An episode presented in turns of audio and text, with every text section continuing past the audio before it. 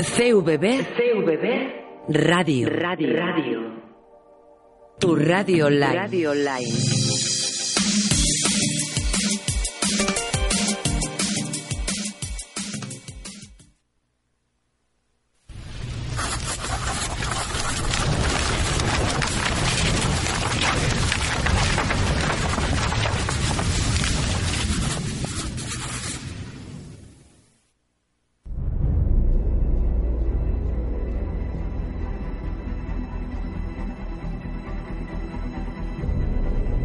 Comienza Tomos y Grapas, tu programa de cómics.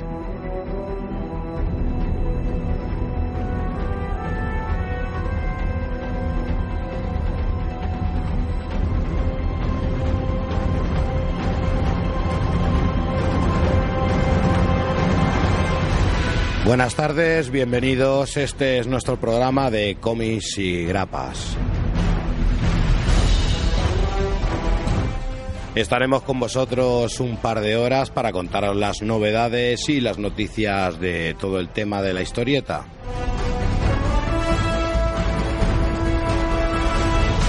Hoy tendremos que daros una noticia triste y es una pequeña despedida, pero no os preocupéis. Todo se sabe y si os parece bien, comenzamos.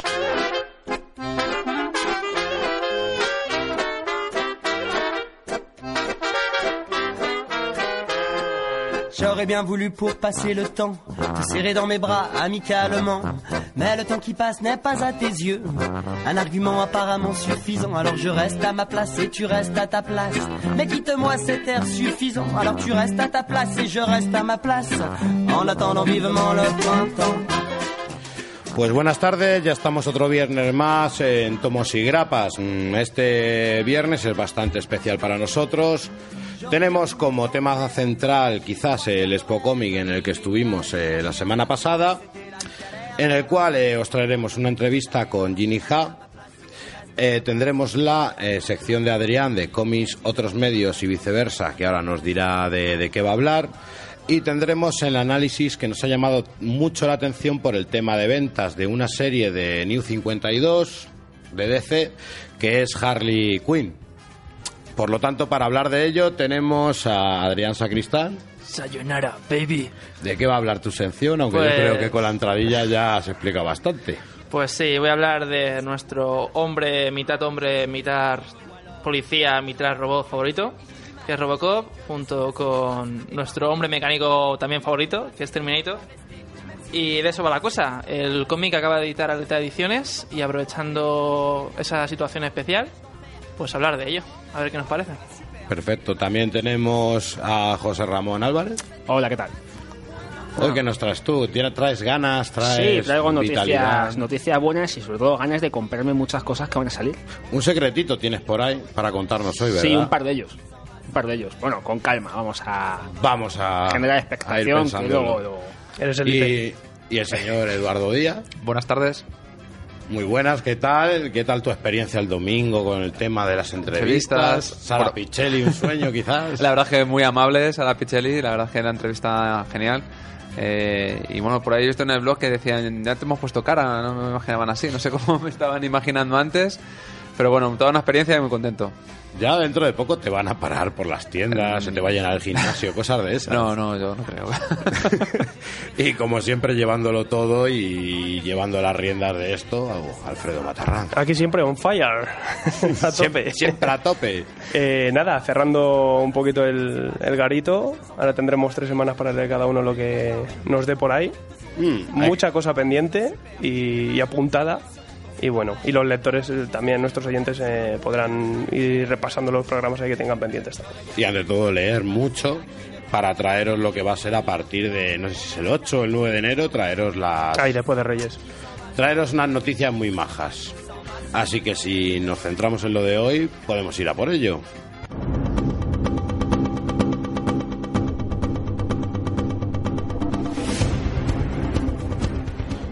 Y en las noticias de esta semana, nuestra última semana del 2014, mm, vamos a ver qué noticias traemos. A ver, Adrián Sacristán, ¿qué Pues nos em- puede contar? Empiezo yo con una pena, una mala noticia. Y es que en su momento casi se hizo oficial que el teaser de Batman v Superman iba a ser eh, mostrado en, en los trailers iniciales antes del Hobbit, la tercera, par- de la tercera parte de la saga. Y bueno, el- se estrenó la película el martes, la gente por todo el mundo diciendo, además fue eh, tren- trending topic todo el día. Trailer eh, Batman v Superman, porque la gente decía, ¿qué pasa? ¿Qué pasa? No se cuelga, no sé tal. Y ha salido DC diciendo que no, que era un bulo, que no era verdad. ¿Sabes? Cuando en su momento ellos mismos no lo confirmaron de manera oficial, pero le dieron alas a- al rumor, no sé. Yo creo que es que se han dado cuenta que no tienen el tráiler a tiempo y se han cagado por las patas abajo. Así, dicho mal y pronto. Eh, tío, es algo natural. No. Eh, la siguiente noticia es que ya se ha confirmado que el spin-off de Walking Dead de la serie va a trasladarse a Los Ángeles. Eh, los rumores de que iba a ser fuera de Estados Unidos este spin-off, pues bueno, se han ido al traste y por ahora no se saben más datos. Se está hablando de que el rodaje comenzará en verano del año que viene y como todos los rodajes del verano del año que viene, para, finales de- para empezar a emitirse a finales de 2015 o primera etapa de 2016. Y bueno, y aquí la noticia gorda de, este, de, este, de esta semana, y es que pues ha habido un, un barajuste, se ha hablado de que va a haber un reinicio en DC, lo hablamos la semana pasada, y esto parece que está dando pistas de ello, ya que se ha anunciado que el número cero de Convergence va a salir en abril, y con esto también cancelaciones pues muchas. Eh, por decir algunas, Green Lantern Corps, New Guardian, Red Lantern, Batwoman, Secret Origins, Clarion, Trinity of Sin, Aquaman y los otros, La Cosa del Pantano, Orígenes Secretos, Infinity Man y Star Splendid. Estas son las cancelaciones confirmadas por ahora y a saber qué pasa, a ver si va a haber una renumeración. Se está hablando también de que muchísimos cómics van a empezar por el número uno a partir de, de verano del año que viene. A ver qué, con qué acaba todo esto. Es que a lo mejor se queda en los Old 35 por ahí, ¿no? Es lo que está diciendo, de que tendrían que con estas cancelaciones eh, el New 52 tendría que desaparecer, ya que no serían 52 colecciones. Ah, eh, mi opinión, hay- no sé hasta qué punto esto puede ser una excusa para un relanzamiento, quiero decir, de nuevos volúmenes y que a lo mejor, pues, secret- orígenes secretos, eh, nuevos orígenes secretos, ¿sabes? Como cuando se canceló Tintitas, pero al mes siguiente llegó nuevos jóvenes titanes, ¿sabes? Pues algo de ese rollo. Pues mira, nosotros hoy hemos hecho aquí ahora mismo una invocación y vamos a ver si concentrándonos traemos a Carlos del Mono Araña. ¿Estás por ahí? ¿Puedo oír tu voz? Sí, por aquí estamos. Muy buena, Carlos. Muy buenas, ¿qué tal? ¿Y qué opinas tú de este tema de las cancelaciones?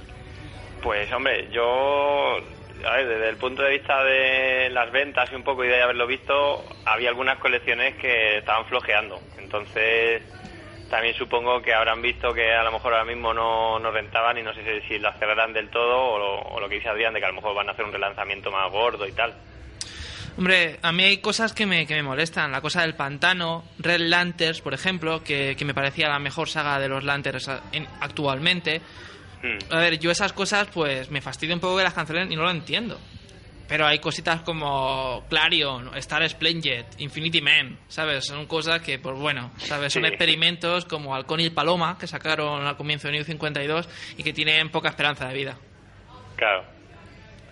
Hombre, yo personalmente, mm, de esas series, lo que dices tú, yo creo que aparte del tema de las ventas, yo creo que es por algo que tengan ellos planeado.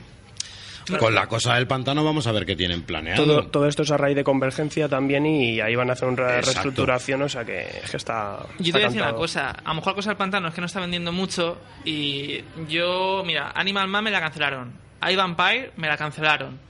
Son cosas que, que no sé hasta qué punto la madurez del público, sobre todo estadounidense, porque esto es del tema de Estados de Estados Unidos, es adulto para, para que estas cosas no vendan y luego Harley Quinn sea lo segundo más vendido de DC, ¿sabes? Frena con Harley Quinn, que luego le daremos. Luego le daremos un poquito. Paciencia. Le damos Queen. Y tú, por tu parte ya estarían todas las noticias. Sí, por mi parte. ¿Vosotros tenéis algo que opinar de este tema de cancelaciones? ¿Estáis de acuerdo? ¿No estáis Ahí de anda, acuerdo? ya veremos, y todo son novedades. y- Hombre, yo por meter cizaña, 13 DC, 4 Marvel, ahí vamos. Ahora llegaremos a eso también, que también tengo cizaña yo. Pues a ver lo que nos trae José de noticias. Bueno, a ver, ¿os gustan los originales? ¿Colecciones originales alguno? Hombre, Yo sí. Bueno, pues que sepáis que se ha abierto la primera galería de originales en España, concretamente en Madrid, en la calle del Acuerdo, el número 10, está cerca de San Bernardo. Y esto es una tienda que no tienes originales colgados, hay de todo, tiene una página web, entonces podemos tener las dos opciones, desde ir a la tienda o verlo por la web. ¿Qué es lo que tiene? Pues mira, hay desde originales de la BD hasta originales americanos, originales de autores españoles y precios pues desde 100 euros hasta lo que quieras. Yo lo estoy mirando, la verdad es que lo, cosas- lo que quieras me da miedo, ¿eh? lo que quieras, por ejemplo, uno de Mike Miñola de Hellboy que vale 2.800 euros, hay de Romita Jr., de Buscema, de Franco Belga, pues un Munuera, por ejemplo, de Spiro te puede costar 450, un Manara, un boceto de Manara 550. A ver, aquí tenéis que diferenciar. Hombre, Manara, un boceto de Manara 550 no, no está tampoco. A mí no me parece mal de precio, la No verdad. está mal, pero claro, vamos ahora mismo, no leemos una portada, con una página importante, que un que una splash page, que una comisión, es decir, todas esas cosas hay que, hay que diferenciarlas, lo importante es algo que te guste a ti y que luego una vez colgado en la pared, que quede bonito, porque claro, una página muchas veces puede llamarte la atención, pero una vez que la cuelgas a lo mejor te quedas un poco frío. Siendo página de cómic, depende de qué página sea también. Hay páginas low cost, no es lo mismo un Spider-Man, pues que sea Spider-Man cargándose al Duende Verde en la época clásica, a que sea Peter Parker con la tía May tomándose un café. Las, la- Los originales de José están bien baratos también. Los míos. Sí. Los Sí. que hago yo, sí. Pero Yo- como hay pocos, se cotizan. Yo ahora estas navidades tres o cuatro le voy a coger, pero así al Sí. tirón, ¿eh? A 20 pavos te lo Para dejo. colgar. No, yo la verdad es que lo que os iba a contar, yo por ejemplo míos tengo muchos de López Espí, mm, tengo algunos que valen Qué grande. que valen pasta. He Tengo- visto algunos ya, ¿eh? Tengo unos 25. Eh, aquí tienen de Spider-Man 2, por ejemplo, que el precio, bueno, no está mal, porque son unos 400, 450. Me parece asequible. Y por citaros una cosa así muy curiosa, a mí lo que me ha gustado mucho es uno de Hernán el Corsario, del argentino José Luis Salinas, Sí. que es de 1936. Que esto vale 725 euros. Y es media plancha, porque eso, eran, eso está un poco deteriorado de la época. Son muy difíciles de conseguir y ya te cuenta los precios. ¿no? Entonces, bueno, yo eso si queréis un día vamos a verlo, porque tiene muy buena pinta, más está aquí al lado. Yo lo que os iba a decir, Claro. que eso es para ir a Eso es verlo. para ir a verlo y- llevarse las cámaras y a Claro. ver con quién podemos hablar allí. Pues también. sí, la verdad es que tiene es muy interesante. Luego la siguiente cosa, pues, vamos de clásicos también, Kirby. Sabéis que ha habido un- una disputa en Marvel con los herederos por el tema de reconocer la autoría de, de Kirby en la creación de muchas series Marvel. Y ahora que por fin han hecho las paces, pues parece ser que le van a hacer un pequeño homenaje. Entonces va a salir una cosa que se llama King Size Kirby Collection, que es un tochal de estos que no se pueden sujetar porque mide muchísimo, son unos 30 centímetros de libro, son 800 páginas y tiene pues las series, mm, digamos, es una recopilación de cosas clásicas, por ejemplo Red Raven, Marvel Mystery Comics, Capitán América, Capitán América el Bicentenario, El Increíble Hulk, Dos Pistolas Kid, Rawhide Kid, todas estas series del oeste que hizo muchas, números de Thor, de X-Men, de Tales of Suspense, series de amor, series de guerra, un poco de todo, pues para ver una, lo, lo más representativo de la Kirby en su mejor momento. Todo cosas de Marvel, ojo, porque de DC también hay, pero aquí no viene. Entonces, el precio no lo sé, no han dicho todavía, sé que va a salir en julio del 2015, pero vamos, siendo 800 páginas, un formato de lujo, Rondamos los 150 dólares fácil. fácil, fácil, fácil, porque ya he visto yo cosas parecidas de, de este de Romita, por ejemplo, sacaron un libro muy bonito que va con bocetos originales y con las páginas y valía por ahí, ¿vale? Y luego para acabar, pues dentro del plan editorial de Panini, de las cosas que van a sacar el año que viene, destacar una por la fibra nostálgica que me toca a mí, que es la colección de los nuevos Vengadores. Además te he visto muy emocionado con este Sí, tema. sí, porque yo es, bueno, de las primeras colecciones que empecé a hacer de Forum, esa fue una de ellas. Me acuerdo cuando sacaron que les cambiaron el formato, que salió What If, Excalibur y Namor, que esas fueron las de las tres primeras que hice. Marvel Heroes fue otra y luego esta. Entonces, la primera etapa, Vengadores Costa Oeste, que es una serie que se hace pues en un momento concreto, un poco después de la Secret Wars, que la visión era jefe de los Vengadores, y querían hacer un, un grupo en la costa oeste, encargando el grupo a Ojo de Halcón, y es una serie muy bonita, la verdad es que es un vacil al principio, ¿no? Porque es un poco con el tema de los viajes en el tiempo, Tigra, la rivalidad entre el Capitán, este, el Wonder Woman y Iron Man. A mí me gustaba mucho. Wonderman, dirá. Sí, su Wonder, Wonder Man. Me gustaba mucho en su época. A lo mejor lo coges ahora y te puede dar un poco de palo, porque te puedes llevar un mal recuerdo. No creo. Y bueno, de momento van a empezar publicando eso. Hasta que lleguen a la etapa de John Byrne todavía falta, pero bueno. Yo estoy viendo en las redes que esta de la costa oeste está, está triunfando y la gente la espera mogollón. Es que era. A ver, a mí me gustó mucho en su día. Me gustó mucho. Luego, cuando ya se fue John Byrne, degeneró bastante, la verdad. Porque acabó en fuerza de choque y todas estas cosas tan bizarras. Además, la gracia es que lo van a sacar como Vengadores de la Costa Oeste, mientras sí. que sabemos que en su era, día claro, aquí- la traducción era Los Nuevos Vengadores. Exacto. Daros cuenta que ahora, ahora estamos acostumbrados a que haya tres series de los Vengadores, 25 de los X-Men y tal. Entonces no. Entonces había una serie de los Vengadores y punto. Entonces tener otra serie paralela era un acontecimiento. Forum fue visionaria. Forum, sí, sí, sí. Aquel formato revista grande de nuestra época de 125 pesetas, ¿verdad? Eso nos toca mucho el, el- la fibra sensible. Así que nada. Yo no me lo voy a comprar porque lo tengo y no es cuestión de repetir. Pero sí está bien que lo saquen y que la gente que no lo conoce pues tenga acceso a ello. Perfecto. Y ya está. ¿Y el señor Eduardo? Pues nada, turno para Marvel y sus cancelaciones. En este caso, como he dicho antes, Vamos, vamos son a- vamos a ello. cuatro las series que se van a cancelar. Eh, dos de ellas parece ser que se cancelan directamente, van a desaparecer. En el previews de marzo ya no figuran. Mientras que otras dos sí que Marvel se ha tomado la molestia de decir que les van a dar una especie como de final y que van a dejarlo un poco más cerrado el tema. Eh, simplemente decir las series que se van a cancelar por previews será All News Ghost Rider, el número 12, y Nightcrawler, Rondador Nocturno, también el número 12. Y las colecciones que a las cuales le dan un final un poco más, más definitivo son All New Invaders número 15 y X-Force número 15. Y bueno, quería preguntar a Carlos si de estas cuatro colecciones, si cuando, ¿qué tal las ventas? eh, en cuanto a ventas en, en la tienda, ¿has visto que estas series pues triunfaban, no triunfaban, no se quedaban ahí? Es que estas series de momento no han aparecido en castellano. Entonces, de momento no te puedo decir el Y impacto. ya ni aparecerán la mitad. el, por ejemplo, el tono de, de nuevos inva- invasores todavía ni siquiera había previsto, ¿no? Claro, el de los nuevos invasores yo creo que todavía... Ese es el, el que creo que estaba el único anunciado de los cuatro. Sí. Entonces, claro, el, el, el de Ghost Rider no tenía todavía ni siquiera fecha, el de Nightcrawler tampoco. Entonces ahí... uf, Eso ya sería la bola de cristal, porque de momento no, no te sabría decir. El de Ghost Rider la gente no le echará de menos porque encima el motorista fantasma iba en coche con tuning, o sea... Y aparte, recordemos que el anterior volumen del motorista fantasma en el que era una mujer tampoco se ha visto en España, o sea que es que no...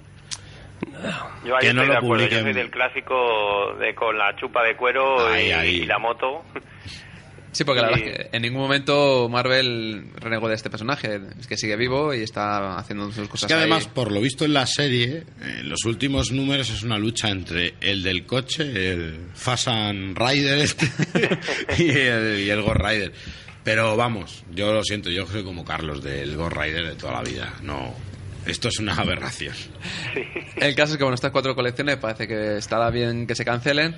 Eh, pasamos a otra noticia también de cómics. Pues Diamond Comics ha hecho pública la lista de los 50 títulos que se van que van a formar parte del Free Comic Book Day, que es bueno el día de cómic gratis, que se celebra todos los primeros sábados de, de mayo que se celebra en Estados Unidos y que bueno que también aquí en España ya, no sé si dos o tres. Carlos cuántas jornadas son las que se llevan Pues llevamos ya varias ediciones, creo que es llevamos ya como cinco, te lo digo de memoria, ¿eh? Tampoco... Pero sí, vamos igual, no llevamos tantas como la versión americana y va costando poquito a poquito. Pero bueno, normalmente se suele hacer la primera semana de mayo, creo que era el del americano, sí. y el español la segunda semana, para que no coincida. El y caso- nada, pues igual, la, la iniciativa aquí es igual, ir a todo el que pase por la tienda y darle colecciones nuevas, darle cómics para que los vayan conociendo y que se animen a venir a la tienda y tal.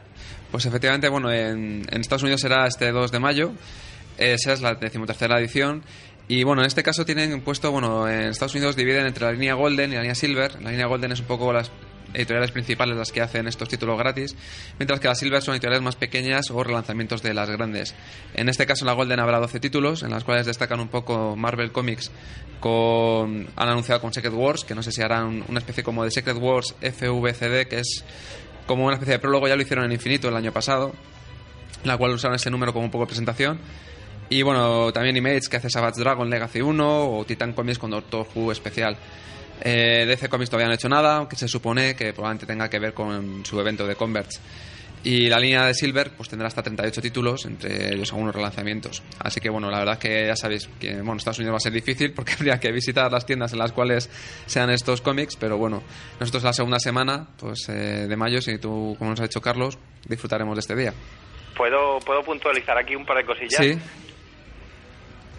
Eh, os cuento. El, bueno, por un lado, lo- los cómics del día gratuito, la mayoría de las tiendas que tienen previews y tal también os lo pueden traer. O sea, si hay alguno que os, que os haga ilusión o lo que sea, Ah, pues mira, pedidlo a las tiendas porque lo, lo vamos trayendo. Incluso traemos la camiseta conmemorativa de cada año de- del día del cómic gratis, que por ejemplo son muy chulas porque un año lo hizo Jin Lee, otro, otro año lo hizo el Jin Cheung. O sea, cada año lo suelen coger a un artista para que haga un dibujo especial por, por ese día conmemorativo y tal. Y, y luego, por otro lado, esto es casi una colleja para las editoriales españolas, por, por lo del día del cómic gratis. Chan, chan. Aprovecho. Sí, sí, no, dale, dale, dale. No, lo digo porque el, el, el americano está muy bien montado y la idea es eso, ¿no? Un poco enseñar las colecciones nuevas, eh, picar a la gente, darle como un caramelo para que diga, ah, pues mira, esta colección tiene buena pinta y tal.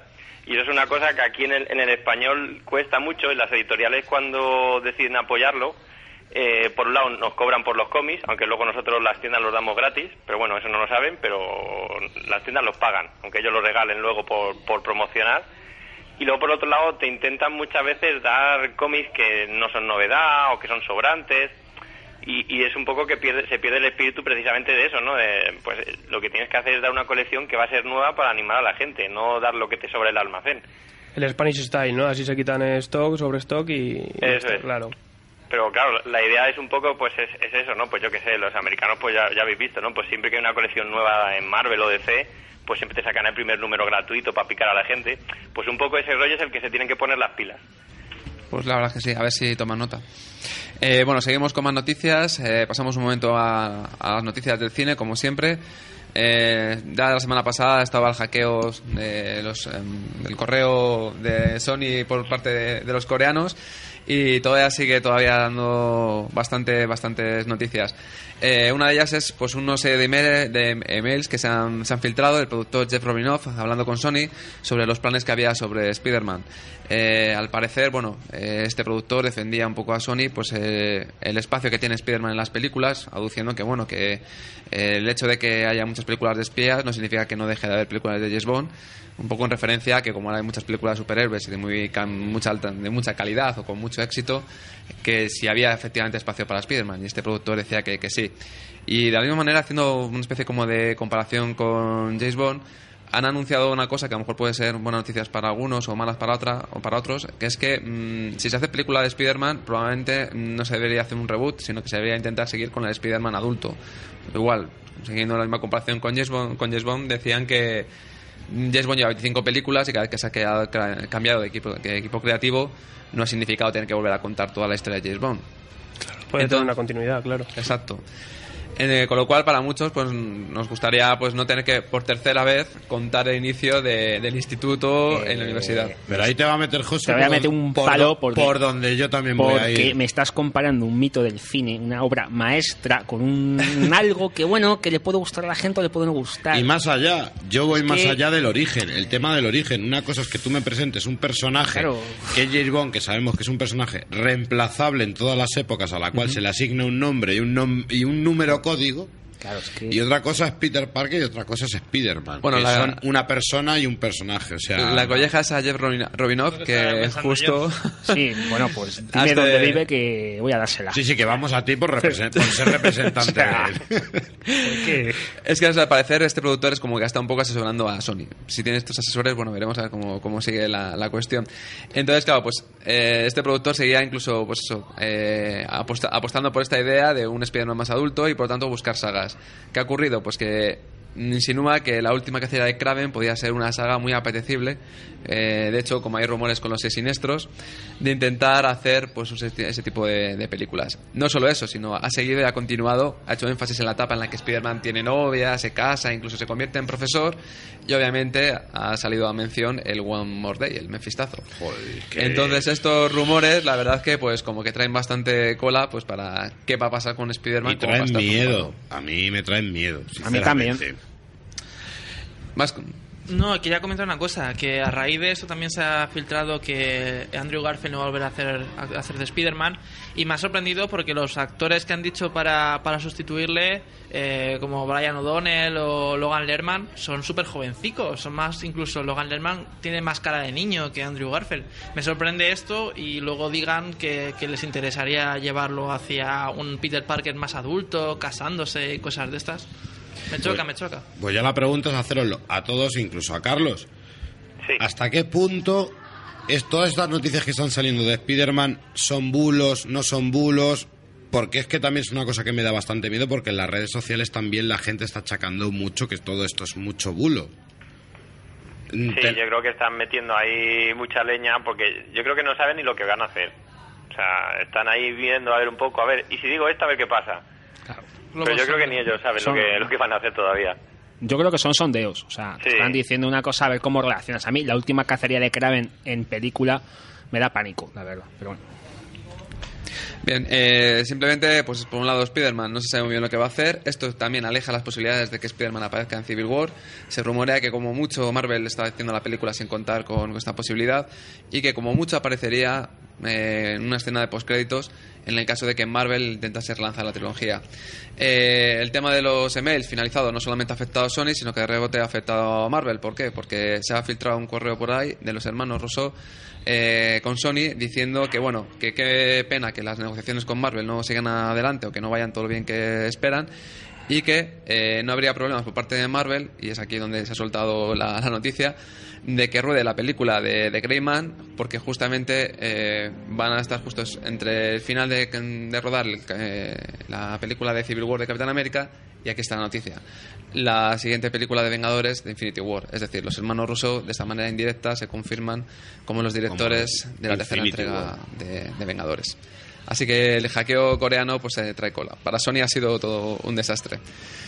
Bien, terminamos un poco con el plan editorial que traíamos para Spider-Man en el 2015. Eh, rápidamente, bueno, la noticia más importante es que en febrero se hace el número 100 de este número aquí en España. Eh, no solamente es el, número 100 de, de Spider-Man en España, sino el número 100 de Panini, en el cual eh, es la primera vez que una colección de Panini, cuando desde que ha adquirido los derechos em, de Marvel aquí en España, alcanza est- esta numeración. Y bueno, será un especial de 240 páginas que incluirá dos miniseries, eh, una Lightning to Crawl de Dan Slott, dibujada por Ramón Pérez, eh, que sitúa un poco lo- los primeros días de Spider-Man una vez que se, se, convierte en Spider-Man. Justo va entre el Amazing Fantasy número 15 y, el, y la que es la serie regular de Amazing Spider-Man.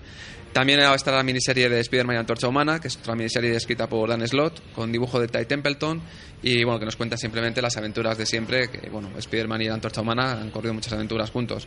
Ese- esa os la recomiendo, ¿eh? Es muy, muy divertida. Sí. Eh, sí, Sí.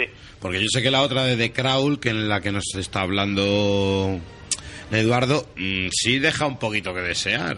Yo esa no la he leído, pero la otra sí la publicaron ya en un formato así pequeñito y tal, y era muy, muy divertida. Por eso ya lo decía yo en, el, en el- los avances de marzo de Panini, que, que claro que es el número 100, pero no tiene nada de la serie regular. Sí, es un poco curioso ese número. Es que de todas maneras tenemos una ganas de que Spider-Man empiece a publicar algo bueno de Spider-Man en el tomito este que nos presentan todos los meses, que la verdad es que... Respecto al tomo, por ejemplo, en enero, que será el número 99, será el prólogo de Hechos de Spider-Verse. Estará compuesto, debería ser un poco parecido a lo que era el número, la colección está número 0, que está compuesta de cinco números, que es Superior Spider-Man 32, el 33, Amazing Spider-Man 7 y 8, y la última, que de hecho el número 8 es la última talla de, Sp- de Spider-Girl, y Superior Foes of Spider-Man número 17. Bien, y esa la queda- terminan además, creo. Sí, además quedarán fuera de Amazing Spider-Man de Marvel Now que, y un Spider-Man de 2099, que son esos dos números pertenecían a estos cinco primeros números ceros que hay. Probablemente Spider-Man 99 salga más adelante, ahora Está diremos por esperando qué. el tomo en 100%, Exacto. 100% Marvel. Y quizá el Amazing Spider-Man Marvel Now quizá a lo mejor haya sido publicado. A lo mejor, Carlos, aquí nos puedas decir si estamos equivocados o no. No, no, más o menos sí. Yo lo que lo que nos han mandado equivale a esos números. Y luego, pues, la de Spider-Man 2099 creo que sí, que, que la van a sacar en, tomito aparte. Y había otra que es la de Spider-Woman, que también la van a sacar en tomo aparte. Esa es la que es. Luego en marzo ya saldrá el que sea el 101 y ya serán los cinco números que comprenden otra vez el Age of the Spider-Verse número uno, que son cinco números dedicados a cinco personajes que tendrán bastante, bueno, que presentan este, esta, esta saga, este arco argumental, que es Spider-Verse. Eh, los cinco personajes pues son Spider-Man Noir, Spider-Man Gwen, Iron Eggman y un relato monstruoso de una encarnación de Spider-Man llamado eh, Patton Parnelli y también otra encarnación de, de la araña en otro universo que es Penny Parker. Estas cinco historias pues nos mm, darán un poco eh, qué ocurre con la mm, eh, con Morlun y su familia y esa gran cazadera araña que nos dirán el por qué el por qué ocurre todo este tipo de cosas. Hay que decírselo a los oyentes, que es una buena etapa para empezar. Y, y muy esperada por mucha gente. Nos llevan preguntando mucho por Spider-Verse, pero, pero viene cargadísima de miniseries y cosas aleatorias, tie-ins y de, y de todo. Tiene un montón de, de cosas y Sí, especiales. Va a ser un poco complicado seguirla entera. De hecho, el dibujo, una de las cosas que tiene, que bueno, será en mayo el primer, digamos, cuando entremos ya en la carne de asador de lo que es la- el arco argumental, está dibujado por Oliver Coipel, que es un gran, dibujante. Pero bueno, no sé si en abril ya estarán metidos o habrá un número de relleno. Eso no lo sabemos, pero parece que en mayo es cuando habrá, ya estaremos de lleno en lo que es la saga. Como comentaba Carlos, tendremos un tomo de Spider-Woman, la colección regular, que está dibujada por Erlan y guionizada por Dennis Hopeless. Eh, también tendremos otra entrega de los nuevos guerreros, en la cual ahí está liderado por, lo- por Araña Escarlata, otro personaje del universo de, de Spider-Man. Y bueno, como ya se ha anunciado anteriormente, en el número 33 de Lo Vendo en la nueva Patrulla X se pasará a llamar Spider-Man y la Patrulla X. Será Spider-Man el que tome el relevo a Lo Vendo. Eh, Spider-Woman, que también noticia de ayer, que le han cambiado el, el traje también, después de muchísimo tiempo. eh. Pues bueno, échale un ojillo y... Más y ya- casual. ¿Feo? ¿Feo? Bueno, Compraron el, compraron el Decathlon. ¿Qué, qué quieres? Sé, tiene una pinta primar que eso. que- Bueno, el caso es que Panini, de cara para segundo semestre, nos anuncia que habrá otra serie en, en- en el entorno de Spider-Man, que es Silk Seda, este personaje que ha surgido a raíz de- del último evento de Pecado Original. Y habrá otro personaje más, otra colección con otro personaje más, que aún no nos han revelado quién es. Yo creo que probablemente porque en Estados Unidos debe estar a punto de revelarse en por previews. Y claro, como estos ya es como de cara a junio, julio, agosto, todavía nos queda pero será Spider-Gwen. Probablemente. Claro que ya Es la que, más en- la que más votos Claro, tiene. son las dos que salieron en el, bueno. son las dos que salieron en febrero. y la más interesante de todos los que he visto. Bueno, me van a poner al Spider-Ham. Bueno, terminamos un poco con lo que tiene eh, pensado Panini publicar de Spider-Man. Eh, línea Marvel Héroes, El asombroso Spider-Man, la entidad del duende. Es un tomo en el cual recoge casi toda la etapa del guionista Tom DeFalco. Justo acaba con ese anual en el cual Spider y Mary Jane se casan. Y aparte, en colecciones para superhéroes tendremos también la etapa de Veneno, eh, guionizada por Dan Way. Por último, ya terminamos que en Ultimate seguiremos con Miles Morales, eh, Miles Morales eh, de Ultimate Spider-Man, que va en conjunción con el resto de los All New Ultimates. Colección que ya tiene visos de acabar porque en febrero pasará a ser bimestral y creo que ya de cara a la Secret Wars este universo ya poco, poco le queda. Pues yo ya que aprovechas tú para dar el tema del plan editorial de Spider-Man, vamos a una de las cosas que quizás más espera el fan, y podéis meteros cuando queráis todos, Carlos, vosotros, el tema que más espera el fan cada vez que sale un plan editorial de Panini, al menos en mi caso y por lo que se ve en las redes sociales. Y es el plan editorial de la línea de clásicos. José ya nos ha tocado una parte, pero decir que este año viene bien cargadita. Para empezar, vamos a tocar el tema de la primera línea de Marvel Gold, eh, de clásicos, que nos van a traer el Capitán América, las batallas del Bicentenario. Ese es un tomo que continúa lo que es la saga de la, de la bomba loca de Jack Kirby, por lo tanto lo que tendremos es que iremos continuando con toda esta etapa de, de Jack Kirby que tanto le gusta al fan y que posiblemente en un futuro eh, pueda enlazar con eh, etapas posteriores hasta enlazar con los, con los tomos que de, de Matis. Esperemos que sea así, porque la verdad es que la gente está esperando bastante esto de Jack Kirby, pero bueno, con el tema ahora veréis que, que Panini sí está uniendo todo lo que son sus títulos. En el tema de los Vengadores, vamos a hablar del tema del proyecto 300. Vamos a tener por primera vez una editorial española, va a publicar lo que son los 300 primeros números de los Vengadores traducidos al español. Para ello Panini va, aparte del tomo del que hemos hablado tantas veces, del Marvel Gold, de los vein- primeros 22 números de los Vengadores, va a tratar, eh, va a darnos eh, los Vengadores la llegada de Mantis en febrero. Los Vengadores, la novia y la muerte en abril. Y luego continuaremos con algo que nos pedía José en un día, que es la saga de la Madonna Celestial. una saga muy buena. Continuaremos con El Camino de la Bestia y ya mm, tendremos Los Vengadores, la Isla de la Garra. Como bien digo, todos estos números, más los que ya están publicados, más el Omnigol que pretenden publicar, vamos a tener 300 números de los Vengadores correlativos traducidos al español. Van a sacar dos Goals, van a sacar dos. Van a sacar van dos. a sacar dos porque van a sacar primero eh, el primero que va del 1 al Ujú. 22, que en el número 16, ¿os acordáis que es cuando hace la- el primer cambio de formación? Sí, Con- cuando... sí, que aparecen ya historias de Don Heck y luego van a sacar un segundo tomo del 23 al 40 y tantos, porque a eso estaba ahí colgado. Entonces, como dices tú, son 300 números seguidos y ya no los 300 números, es luego también meter ciertos crossovers en medio, por ejemplo, Vengadores Defensores, que eso había que publicar, que ya está publicado. Que ya está publicado, sí. Y luego, pues huecos como el de la Madonna Celestial, con el tema de Espadachín, Kang, Immortus, toda esta historia que es preciosa, que es quizá la etapa más clásica para mí de los Vengadores. Y si no es la más clásica, quizás es luego la que tiene más trascendencia en el resto de lo que son el tema Claro, de los Vengadores. Date cuenta, son 300 números traduci- bien traducidos en color, distintos formatos, bueno, pero va a ser una maravilla. Yo ya me lo he leído, la verdad es que no sé qué hacer, porque lo tengo en Vértice, lo tengo en Forum, lo tengo en Biblioteca Marvel, y, es que tengo... es que no, es que no, es que paso. No seas ansias. No. Eso es dárnoslo a nosotros Claro, y no. ya te lo piensas tú. No, es que no, no me lo voy a comprar, me gustaría, pero no... Luego tendríamos lo que nos has comentado tú del tema de los Vengadores de la Costa Oeste. No vamos a volver a entrar en materia. Vamos a hablar de que también tenemos los defensores, el, or- el origen, que son esos números en las colecciones propias de los integrantes del grupo en los cuales se nos narra el origen de cómo, de cómo se formó este grupo, que nos recoge pues del 183 del Doctor Extraño, el número 22 del Submariner, 34 y 35 de Increíble Hulk, y esto lo que nos hará es mm, completar la historia de los defensores con los tomos que ya teníamos publicados en, en la editorial Panini. Es una colección muy buena que en principio quedó en la biblioteca Marvel sin publicar y mucha gente la pedía.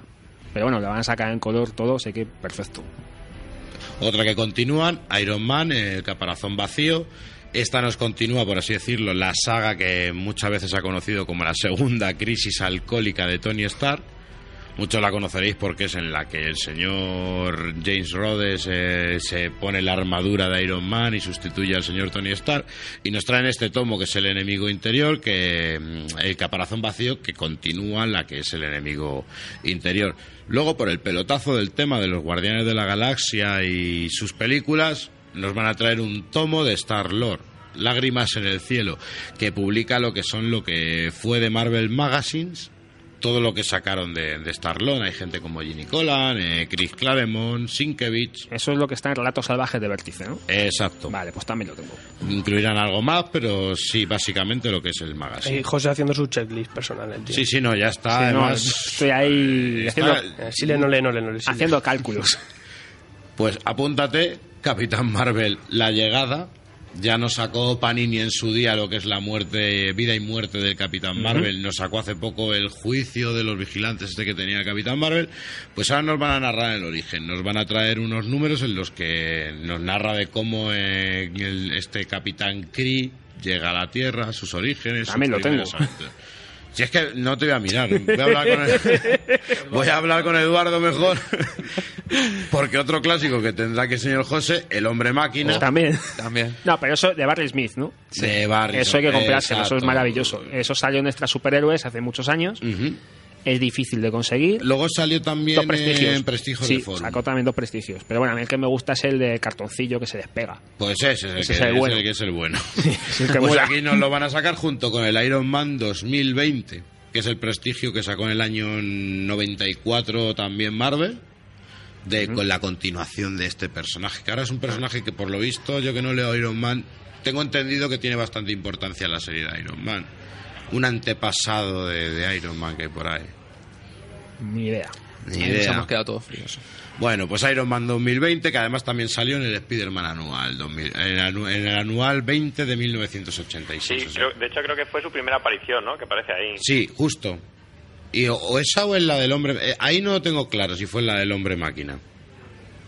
Que salía bueno, con otro bigotito distinto al de Tony Stark. Luego también, bueno, el- es imposi- la imposible Patrulla X desde las cenizas. Yo creo que los que estamos haciendo estos tomos llevamos esperándolo mucho, mucho, mucho tiempo. No sé cuánto tiempo se ha retrasado, pero por fin sale el cuarto tomo, el Omnigol de la imposible Patrulla X. Llevábamos, mu- llevábamos mucho tiempo esperándolo, yo al menos. Y esto verá la luz en verano. Fíjate, nos va a recoger lo que es el tema de la guerra con los nidos y nos va a tocar la supuesta resurrección de Jean Grey. Qué bueno. Dejémoslo ahí, la supuesta. Vamos a dejarlo ahí porque y son unos números, son unos números bastante buenos. De los cuatro fantásticos no nos podíamos quedar este año sin nada de ellos. No se nos indica el, el título, pero sí se nos dice que se va a recoger un tomo que es comprendido entre el 126 y el 150 USA, que es en el que Roy Thomas y John Buscema recogen el testigo de las manos de, Es una etapa muy buena, ¿eh? de Stan, de Stan Lee, sí. Es una etapa muy, buena. Está muy, muy reconocida. Sí, sí. Luego ya pasaríamos a la línea Marvel Heroes. Eduardo nos ha hablado del tema de, de Spider-Man. Nosotros destacaríamos también el tema de Hulk, que contará con dos volúmenes, que harán enlazar lo que ya se publicó anteriormente, que es el, el Perdonado, este que sacaron de Marvel Heroes, y nos lo, nos lo acoplarán. Eh, recogerá un, desde el 194 al 222 y los anuales 5 y 6. Y personalmente ya como algo de esto que, que me hace tener palpitaciones, a final de año todavía tengo que esperar para diciembre del próximo año El Caballero Nuna de Doug Moench y Bill Sienkiewicz. Que eso salió publicado en Tesoro Marvel, creo. Sí, pero no, no entero. Aquí No nos entero. van a traer desde... Fíjate, lo publicaron en Biblioteca Marvel en blanco y negro Sí, pero eso no en, vale. en tres tomos. Eso no vale, eso... Bueno, no vale hasta que salga esto. Bueno, no, no que nos recoge pues los orígenes que fueron en el Werewolf by Night el 32 y el 33 y el Marvel Spotlight del 28 y el 29 y luego ya pues creo que irán metiendo el del 1 al 12 USA de de Caballero Luna ¿cómo lo veis todos en Eh, general? Hombre, yo hay muchas cosas que las tengo que lógicamente es que no me las voy a comprar por una cuestión de sentido común, ¿sabes? Pero hay otras que están muy bien. De todas maneras, para la persona que no tenga forum antiguo y tal, esto es una delicia. Hombre, a mí, es que justo todos los tienes porque es la época nuestra en la que nos Claro. introducimos al mundo del cómic y es que son los, lo- es- esa- esos mismos números que tenemos en forum, pues los que vamos a tener en el tomo. A mí lo que sí que me gustaría decir es que ole por Panini porque sacar todo esto a mí me hace mucha ilusión los Vengadores, nunca puedo tener la grapa completa de forum y tener estos y tener estos volúmenes recopilatorios que además buscan números por ahí también, está muy bien. ¿y Carlos tú qué opinas? Yo la verdad igual como coleccionista encantado, porque hay muchos lo que le- me pasa un poco como, como a Edu, ¿no? Que, que hay muchos que los tienes de forum pero te faltan huecos, entonces la verdad es que muy bien. O sea, falta el Spider-Man 2099, que lo podían también sacar en tomo, el original, que ese me falta, y, y los Vengadores en vez de dos, dos Omnigol podían ha- hacerla todo el tirón como la Patrulla X y aunque fuera una al año, pero la podían continuar en ese formato. Eso, eso también bien. lo he pensado yo. Me parece muy raro en dos formatos diferentes porque no sé. mm, Yo creo que al coleccionista eso sí que le puede le puede perjudicar a la O hora sea, igual de, que están haciendo con la. Patrulla X que sacan uno al año, pues aunque sea así despacito, pero sí podían hacerlo. Pues nada, al menos contentos hemos quedado. Damos la oportunidad a los nuevos lectores de leer lo que leíamos de antaño. Así que si os parece bien, vamos a las novedades. Venga.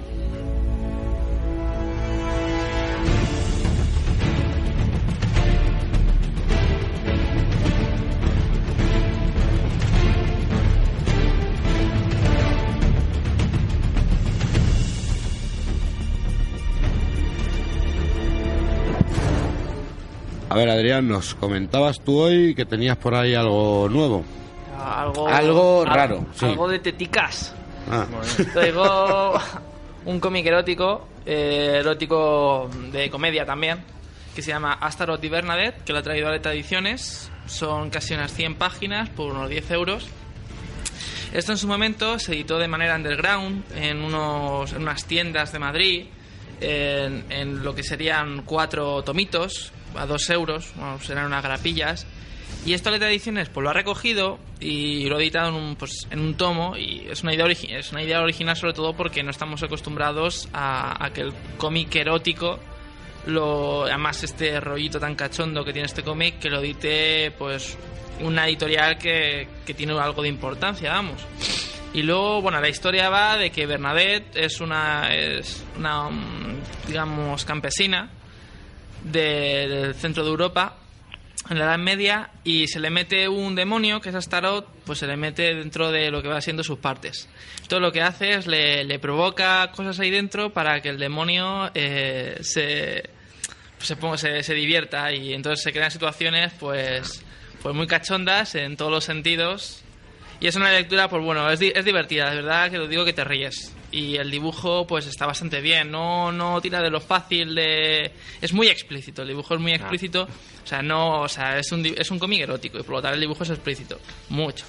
Pero no tira por lo fácil y lo guarro, sino que tira hacia, hacia, lo, humor- hacia lo humorístico y es, es muy divertido.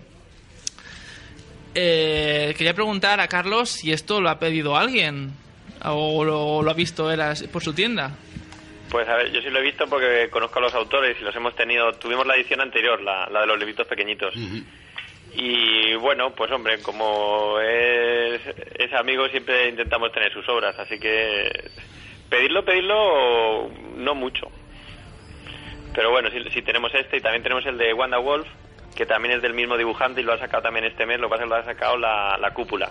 También en tomo, igual que recopila también historietas del mismo dibujante de, de la Kiss Comics.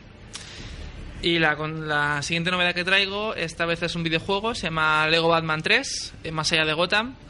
Pues cuenta la historia de la Liga de la Justicia que Brainiac eh, quiere destruir el planeta y tienen que detenerle. Y como dice el título de- del juego, se, este título se aleja de Gotham, va al espacio y sobre todo quien va a tener mucho protagonismo va a ser los diferentes Lanterns. Eh, lo divertido de este juego para el que, el, que es fan de DC, que va a encontrar aquí todos los personajes que se pueda imaginar de la editorial, los va a tener aquí. Es un juego para toda la familia, sobre todo para jugar con la novia si no es muy gamer, digamos, o para jugar con los críos está muy bien. Juego de puzzles, con, ya os digo, muchísimos personajes y cada personaje con 200.000 trajes, con 200.000 habilidades cada uno. Muy completo y muy divertido para toda la familia. Qué bien. Bueno, yo traigo una cosa muy curiosa, que es una cosa que se llama 13 historietas de terror ibérico de Diablo Ediciones. Son historias de distintos autores, que nos va a contar pues historias de toda la vida, como Roma Santa, el Sacamantecas, Manuel Blasco, que es uno de los criminales más famosos y más entrañables de nuestro panorama. Es entrañable Sí, 100%. sobre vamos. todo, sí. El primer caso de licantropía que se conoce. La diosa Mari, que es mitología vasca y cosas así. A mí me llamó mucho la atención porque, bueno, es algo que es un. Como aquí algunos somos aficionados a cuarto milenio y tal, pues son historias que ya hemos visto por la tele. Vale 11,95. Una pregunta, Carlos, ¿tú esto lo tienes?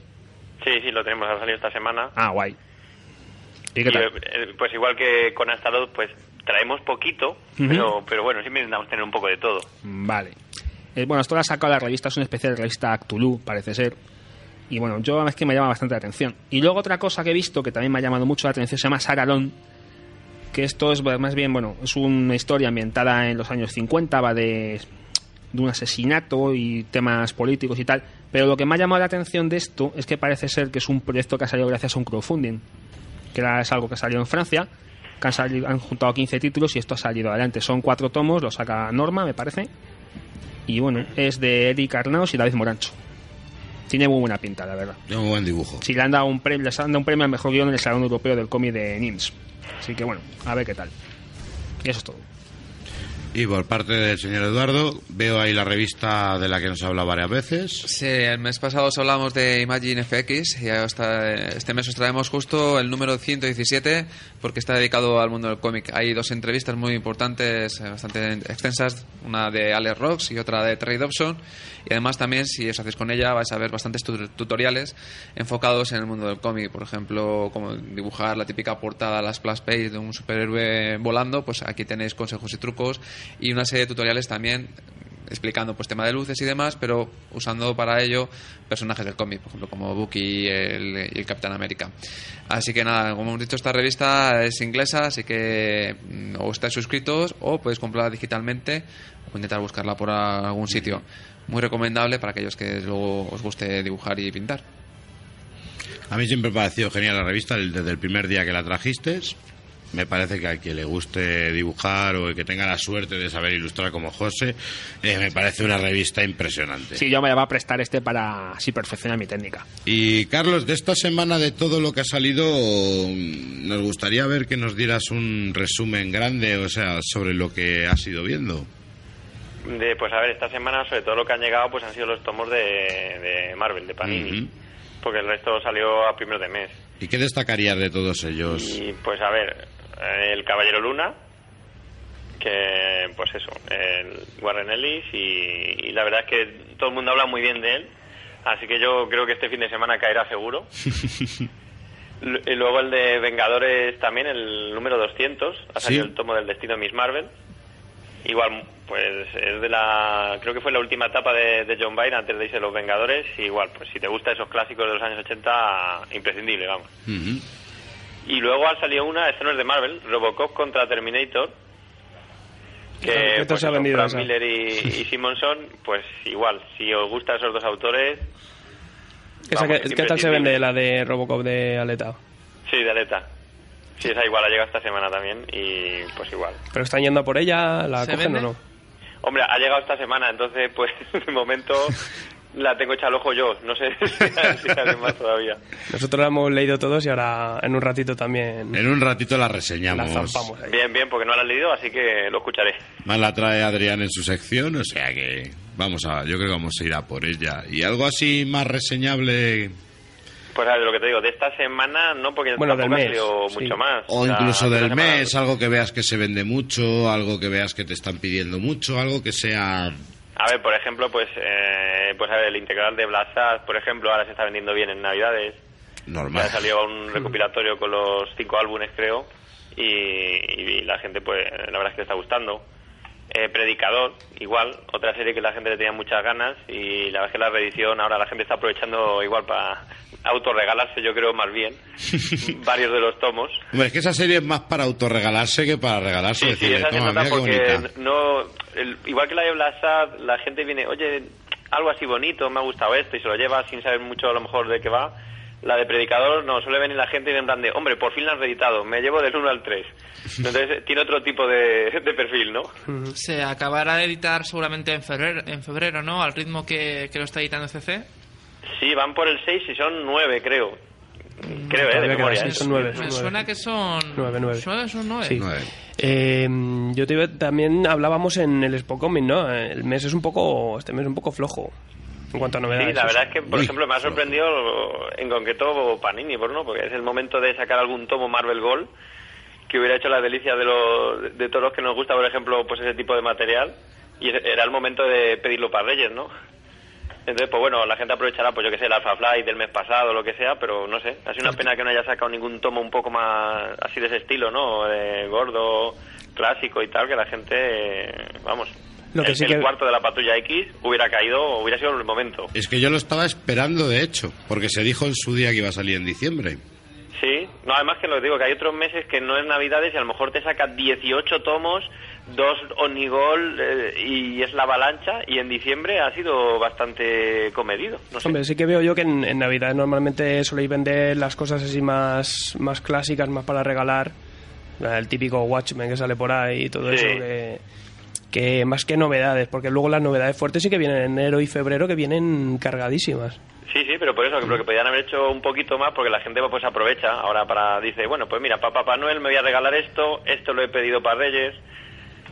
Y la verdad es que es una pena porque ha sacado, no sé, cinco tomos a lo mejor creo y, y de colecciones regulares, normales, o sea, no, no ha sacado nada así goloso, ¿no? Vamos a decir. Pues mm, después de todo esto, yo creo que Alfred sí que nos va a hablar un poquito de a ver cómo va el mercado de al otro lado del charco. Sí, os hablo un poco del pasado y el futuro. Eh, las ventas USA de noviembre salieron también esta semana. Eh, el número uno tenemos Amazon Spider-Man número 9, 135.000 unidades.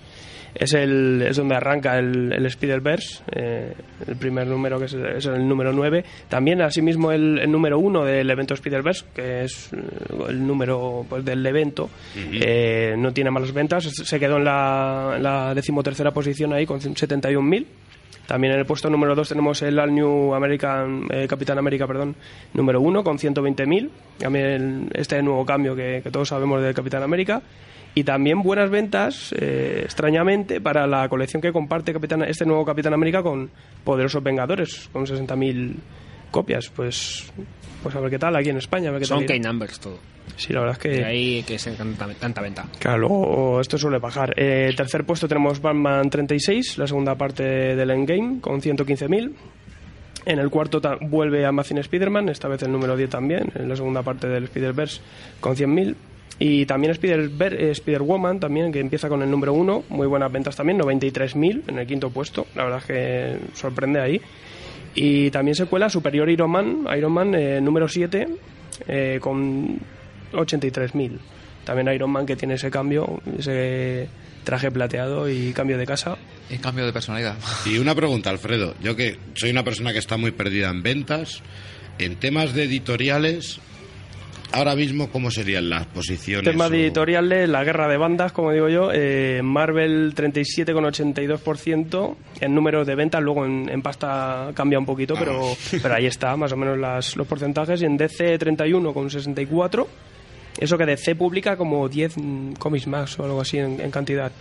Y Mage eh, en un 11,06 y IDV ya baja un 4,50, Dark Horse un 3,5 y, bueno, pues ahí andan.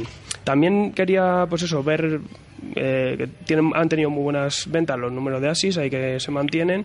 La Liga de la Justicia también se coloca ahí por el top 10. Y Harley Quinn, que luego lo hablaremos, pues ahí sigue también con el top 20, que de ahí no baja. Y también independientes, pues Walking Dead de- en el puesto 14 con 68.000 y Witches su número 2 en el top 20 con 58.000. Una pregunta, ¿el cómic que más, el título que más ha vendido en cifra cuánto es? Eh, 118 me parece que era 118.000. Spider-Man. Sí, no, la verdad es que ha sido un mes flojo, lo que pasa es que comparado con otros noviembres, él, él ha vendido me parece que un 6% más que el, que el Hombre, es que, a ver, 135 sé que no, no tiene nada, absolutamente nada que ver, pero... Te Has puesto cara ahí. Sí, porque- ¿sabes por qué? Porque yo ahora mismo es que me ha venido a la cabeza que el Capitán Trueno aquí en su día vendía 800.000 ejemplares. No, claro. Claro, entonces me... las, las cifras, luego Las por cifras ejemplo, me- el, no- el no- del- no las asimilo. el más vendido del año fue el número uno de, de Amazon Spider-Man y fueron unas 500 o 600. Yo creo que salvando las distancias que no, no se puede comparar ni Al la época no ni la industria. Y pero vamos a ver la sorpresa parece- que nos va a traer Star Wars No, con el eh, tema Star de Wars en ventas. enero sí que, No, va- va que romper. parece que, que Va va a romper, romper. pero bueno, llegar al millón es muy difícil porque ya te digo, los cómics más vendidos no, no- que pasan a 500 Lo que mil. pasa es que el tema es que todo lo que vende mucho son números uno, son principios de sagas, entonces aquí hay un tema de especulación y cosas así, Claro. ¿sabes? Entonces no te puedes fiar tampoco. Sí, la verdad es que, bueno, ya luego se ve. Eh, vamos con el futuro y son los previos de marzo de 2015, que agüita también porque si en febrero había mucha colección nueva, eh, este- en este marzo también van a venir novedades muy, muy buenas. Y es que la mitad son noticias ya directamente. Dark Horse eh, comienza una miniserie de Frankenstein, Frankenstein Underground, con Mike Mignola. Eh, va a contar la historia de Frankenstein con su estilo personal muy hellboyizado y la verdad es que tiene muy buena pinta. También una serie nueva, Never Boy, número uno, de Shaun Simon. Es una serie que explora un poco el mundo de las drogas, así muy psicodélica. Y DW eh, saca Joe Casey con Jim Magford, eh, Miami Vice Remix, número uno de cinco, es una también miniserie, un, un toque muy original, muy, muy chulo, muy, un poco manga también. Eh, es una historia de detectives en, en Miami en los años 80. Es de la serie de, De la serie de Don es de Johnson. la serie de Don Johnson. Ah, pues fíjate. Claro, no de tu época, puesto, no es de tu yo época, me, la, la has dicho como si... me he leído la sinopsis como si Claro, fuera de... que- pues que mira, pues fíjate. juventud, tío, Cor- no corrupción en Miami la llamaban aquí. Sí, sí. Pues ahí remezclada, pues será que cogen varios guiones. de la Pues eso lo voy a echar un ojo hoy en cuanto Eso tiene que ser épico. No, pero la verdad es que y le da un toque así muy chulo, un poco manga, eso sí, que, que a José no le va a gustar, pero bueno. Es lo que te iba a decir. En Image, eh, Spawn número 251, ya lo decíamos, con Brian Wood, eh, nuevo equipo creativo también con John Boy a los lápices. Eh, sale también, esperadísimo, Crononautas, el número uno, con Bar Millar y Sim Murphy a los lápices. Ya hablamos de esta serie que, mezcla los viajes en el tiempo con los viajes en el espacio. Muy buena pinta. También otra muy, muy esperada, Descender, eh, número uno.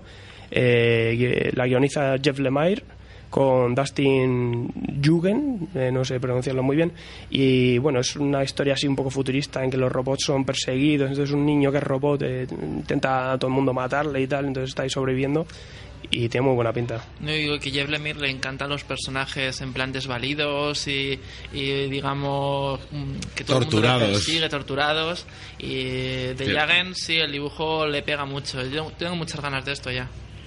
Otra, otra así chula también que salía en Image, eh, Invisible Republic, número uno. Es una aventura de ciencia ficción. La guioniza también dibuja Gabriel Hartman. Y bueno, ya nos vamos a los, a los gordos. Eh, Marvel, la serie del, del mes, yo creo que es el New Hawkeye, número uno. Guionizada también por Jeff Lemire, con Ramón Pérez. Y en esta nueva etapa, también pues muy esperada. Eh, Ho- Howard el Pato, que ya también lo decíamos, eh, empezar con su número uno. Y la tercera serie de Star Wars, y el mes anterior era Darth Vader, esa miniserie quincenal con cinco números, aquí también igual, eh, serie quincenal con cinco números, de Princesa Leia. La guioniza Mark Waid y dibuja Terry Dodson. Cuidadito con Howard el Pato, que eso a la hora de vender pega la sorpresa, ¿eh? Aunque a nosotros nos parezca Pues un personaje... la verdad es que en preview pues tiene ahí una pintilla. o sea, Te lo digo porque ya en su día alcanzó A cifras mí me hace gracia. con pues, Jim no Collan. me- No, no, me no. meto- Hombre, pero es que Jim Collan Claro, y es Collan... que, es que eso ha alcanzado Y cifras lo que salió sorprendentes. en la serie de Max hasta me claro, gusta. es que eso ha alcanzado cifras sorprendentes, ¿eh? O sea, Pero A mí me gustó hasta la película, no te digo más. Eso ya es un poco crimen, Carlos. no, no, no. que, que- y yo la vi en cine, ¿eh? Ya, pero yo la vi, pues me pilló la tapa esta de pequeñito y me hizo gracia. No, no, sí, sí, a mí al principio sí. Luego fue al volver a verla decir lo que me comía. Ah, yo no la he visto de mayor, pero de pequeñito dije, No la ah, vuelvas pues a ver, quédate chula. con el recuerdo, por favor. Sí, sí, sí. No sé si verla. Bueno, ya en DC ya lo último, todas sus series bestias empiezan con el número 40, Batman con su 40 también. El final de Endgame está aquí, te lo ponen así ya, creo que esa es la última parte. Eh, además que viene con cuatro tie-ins, eh, salen Bad Girls, Detective Comics, Gotham Academy y Arkham Manor. Y también una serie nueva que ha sido noticia de hace nada, eh, Batman Arkham Knight, número uno. La guioniza Peter J. Tomasi con Víctor Bogdanovic. Eh, es la precuela del videojuego de, de- que salió hace nada. O sea, igual que en Justice. Sí, además que se me ha caído el nombre de- de- del dibujante, pero sí, está todos los todos los videojuegos de Rocksteady han tenido su precuela en cómic. Algunas todavía se siguen editando después de cuatro años, o sea que a ver cómo tira esto. Una serie más de Batman que, que es que la mitad del catálogo ya casi es Batman. Es una, una pasada, pero bueno, es que, es que en ventas eh, luego la diferencia que tienes que es, es normal. Fado, que era el dibujante. Convergencia también sale el número 0 eh, de Dan Jurgens y Jeff Kins con Ethan Van eh, los dibujos. Es la introducción al evento, el típico número 0. luego saldrá en abril o en mayo ya Convergencia. Y bueno, estos son así los previos, ya ampliaremos un poquito en la web. Y según vayan saliendo iremos hablando de Sobre todo las colecciones de Image que tienen pintaza todas. ¿Qué tal va ese artículo? Eh, estoy acabando con lo que hay publicado en España, porque madre mía, vaya es que currazo. te metiste en un berenjenal. Solo que de tela. series que vienen para España, unas 23 o algo así, bastante buenas, y, y publicadas que hay ya unas 15, 20 también, más o menos. Nos está encantando, la verdad que nos está encantando y no solo a nosotros. Pues Carlos, te agradecemos mucho el haber estado con nosotros como todas estas semanas del mes. Nada, a vosotros, al revés, yo encantado. Pues esperamos que hayas disfrutado con nosotros y, y nada, pues nos vemos la próxima el próximo mes, después de Nada, estas fiestas, claro. Venga, un saludo. Un abrazo, Carlos. Saludos, hasta luego. Hasta luego, chao.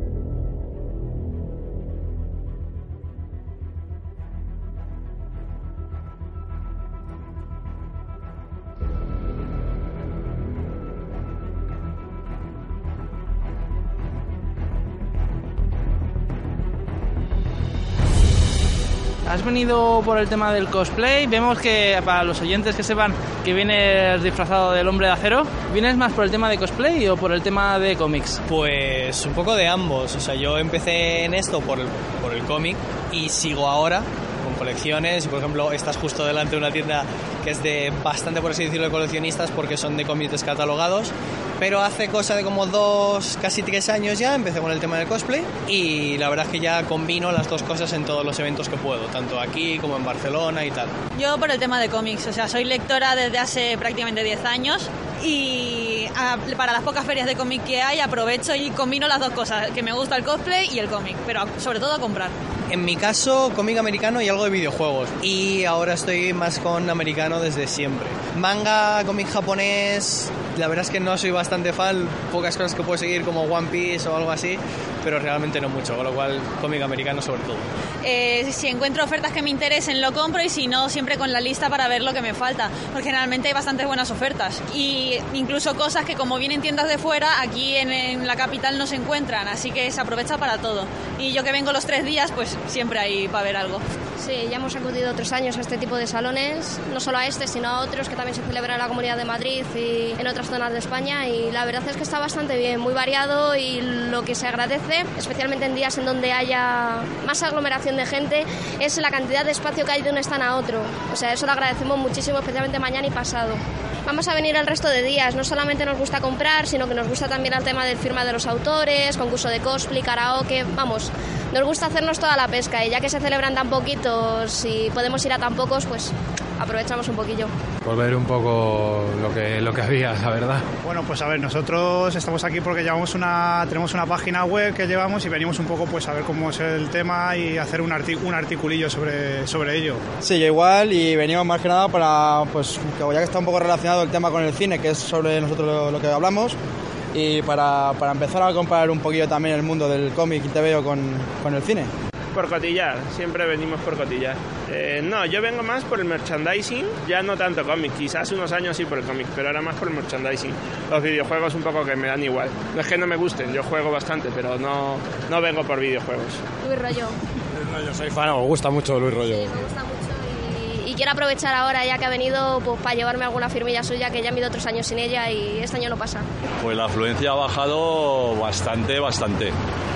Comparado con el año pasado, que fue increíble, que empezó además en viernes, había un día más de feria, eh, que es realmente cuando vienen los, digamos, comiqueros, los que realmente compran cómics descatalogados, una afluencia tremenda el jueves y ahora que han quitado un día y es viernes, pues la afluencia mmm, se ha notado bastante, no hay, no hay afluencia, vamos. De hecho, esta mañana han llegado aquí autobuses de niños, de niños a jugar y para hacer trabajos del cole para ver cuántas editoriales hay, en fin, eh, inculcarles un poquito el gusanillo del cómic. Pero eso a los tenderos, a nosotros, no se nota en el bolsillo. Pues es totalmente caótico, ¿vale? Me piden, eh, por lo que digo, igual que me piden el Miracleman, eh, me han pedido Masacre, eh, me han pedido eh, Los Muertos Vivientes, o sea, de, de, hecho como librero nunca sabes qué traer porque es como una especie de tómbola. Eh, si he traído tomos en tapadura, me los han pedido los tomos de la edición en, finito. Si he traído una serie, el primer número, me han preguntado por el último. ¿eh? O sea, es, es, casi una tómbola. Nosotros lo que vendemos más es el tema de los superhéroes. Marvel, DC, esto es nuestro fuerte. En general, los típicos, eh, Superman, Batman, esto es lo que más vendemos sí que piden mucho el tipo de cómic que vienen a firmar. Eso, por supuesto, está descarado. O sea, el, el cómic descatalogado, del que llamamos más o menos los comiqueros antiguos del superhéroe americano descatalogado, eh, tiende a desaparecer. Aquí se está imponiendo el manga, se está imponiendo el merchandising, camisetas y sobre todo el manga. La, cultura oriental que no entendemos nadie, pero que se impone. Sí, eh, de hecho hace 15 días o 20 días me parece que tuvimos en la última feria de Guecho una de las ferias, digamos, a nivel nacional que lleva mucho renombre y te digo sinceramente, perdimos 400 euros. O sea, para que te imagines cómo está el mercado del cómic. Pues, no sé, no lo veo muy relacionado, porque el, por años anteriores hemos venido el jueves y hemos visto incluso menos afluencia de público, así que yo creo que lo del jueves o el viernes poco influye. Para nosotros es mejor porque reducimos bastante los gastos y además eh, siempre hay un día que es de parón y hoy está yendo bastante bien, así que para nosotros es buen cambio. Pues yo creo que es un acierto haberlo reducido a, a tres días, empezar el viernes, y yo creo que, que hay muchas ganas y hay mucha, mu la pasión y la ilusión siguen porque hemos tenido un arranque de mañana con mucha energía, con mucho público, con la gente haciendo con la primera hora. Pero yo creo que, que este salón va, va, a tener éxito. Va, va, a haber que tener cuidado porque igual no cabemos aquí todos los que van a venir. Los que, los que vengan a buscar cultura e intelectualidad, mañana que no vengan, que vengan el domingo porque, o que vengan corriendo hoy viernes, porque es, es- es cuando hay tiempo y espacio para leer los TVOs. Mañana, mañana que vengan a comer chucherías.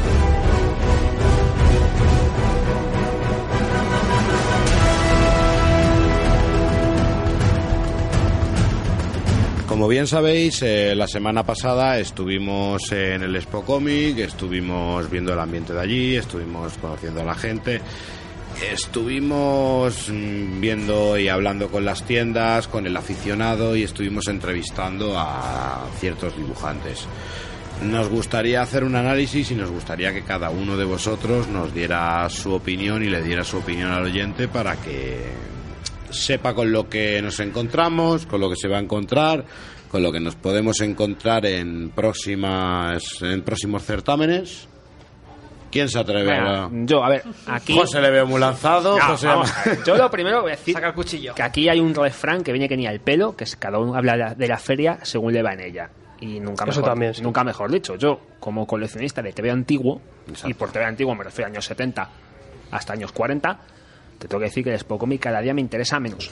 Por una cuestión. Vamos a ver, a mí eh, me parece maravilloso que No sé sin querer, que no sin querer taco. que te has- eh, ahora, la- la no, campana todavía del no he no. soltado ningún La tapo ni lo la voy a soltar porque ahí. soy educado. Vamos a ver.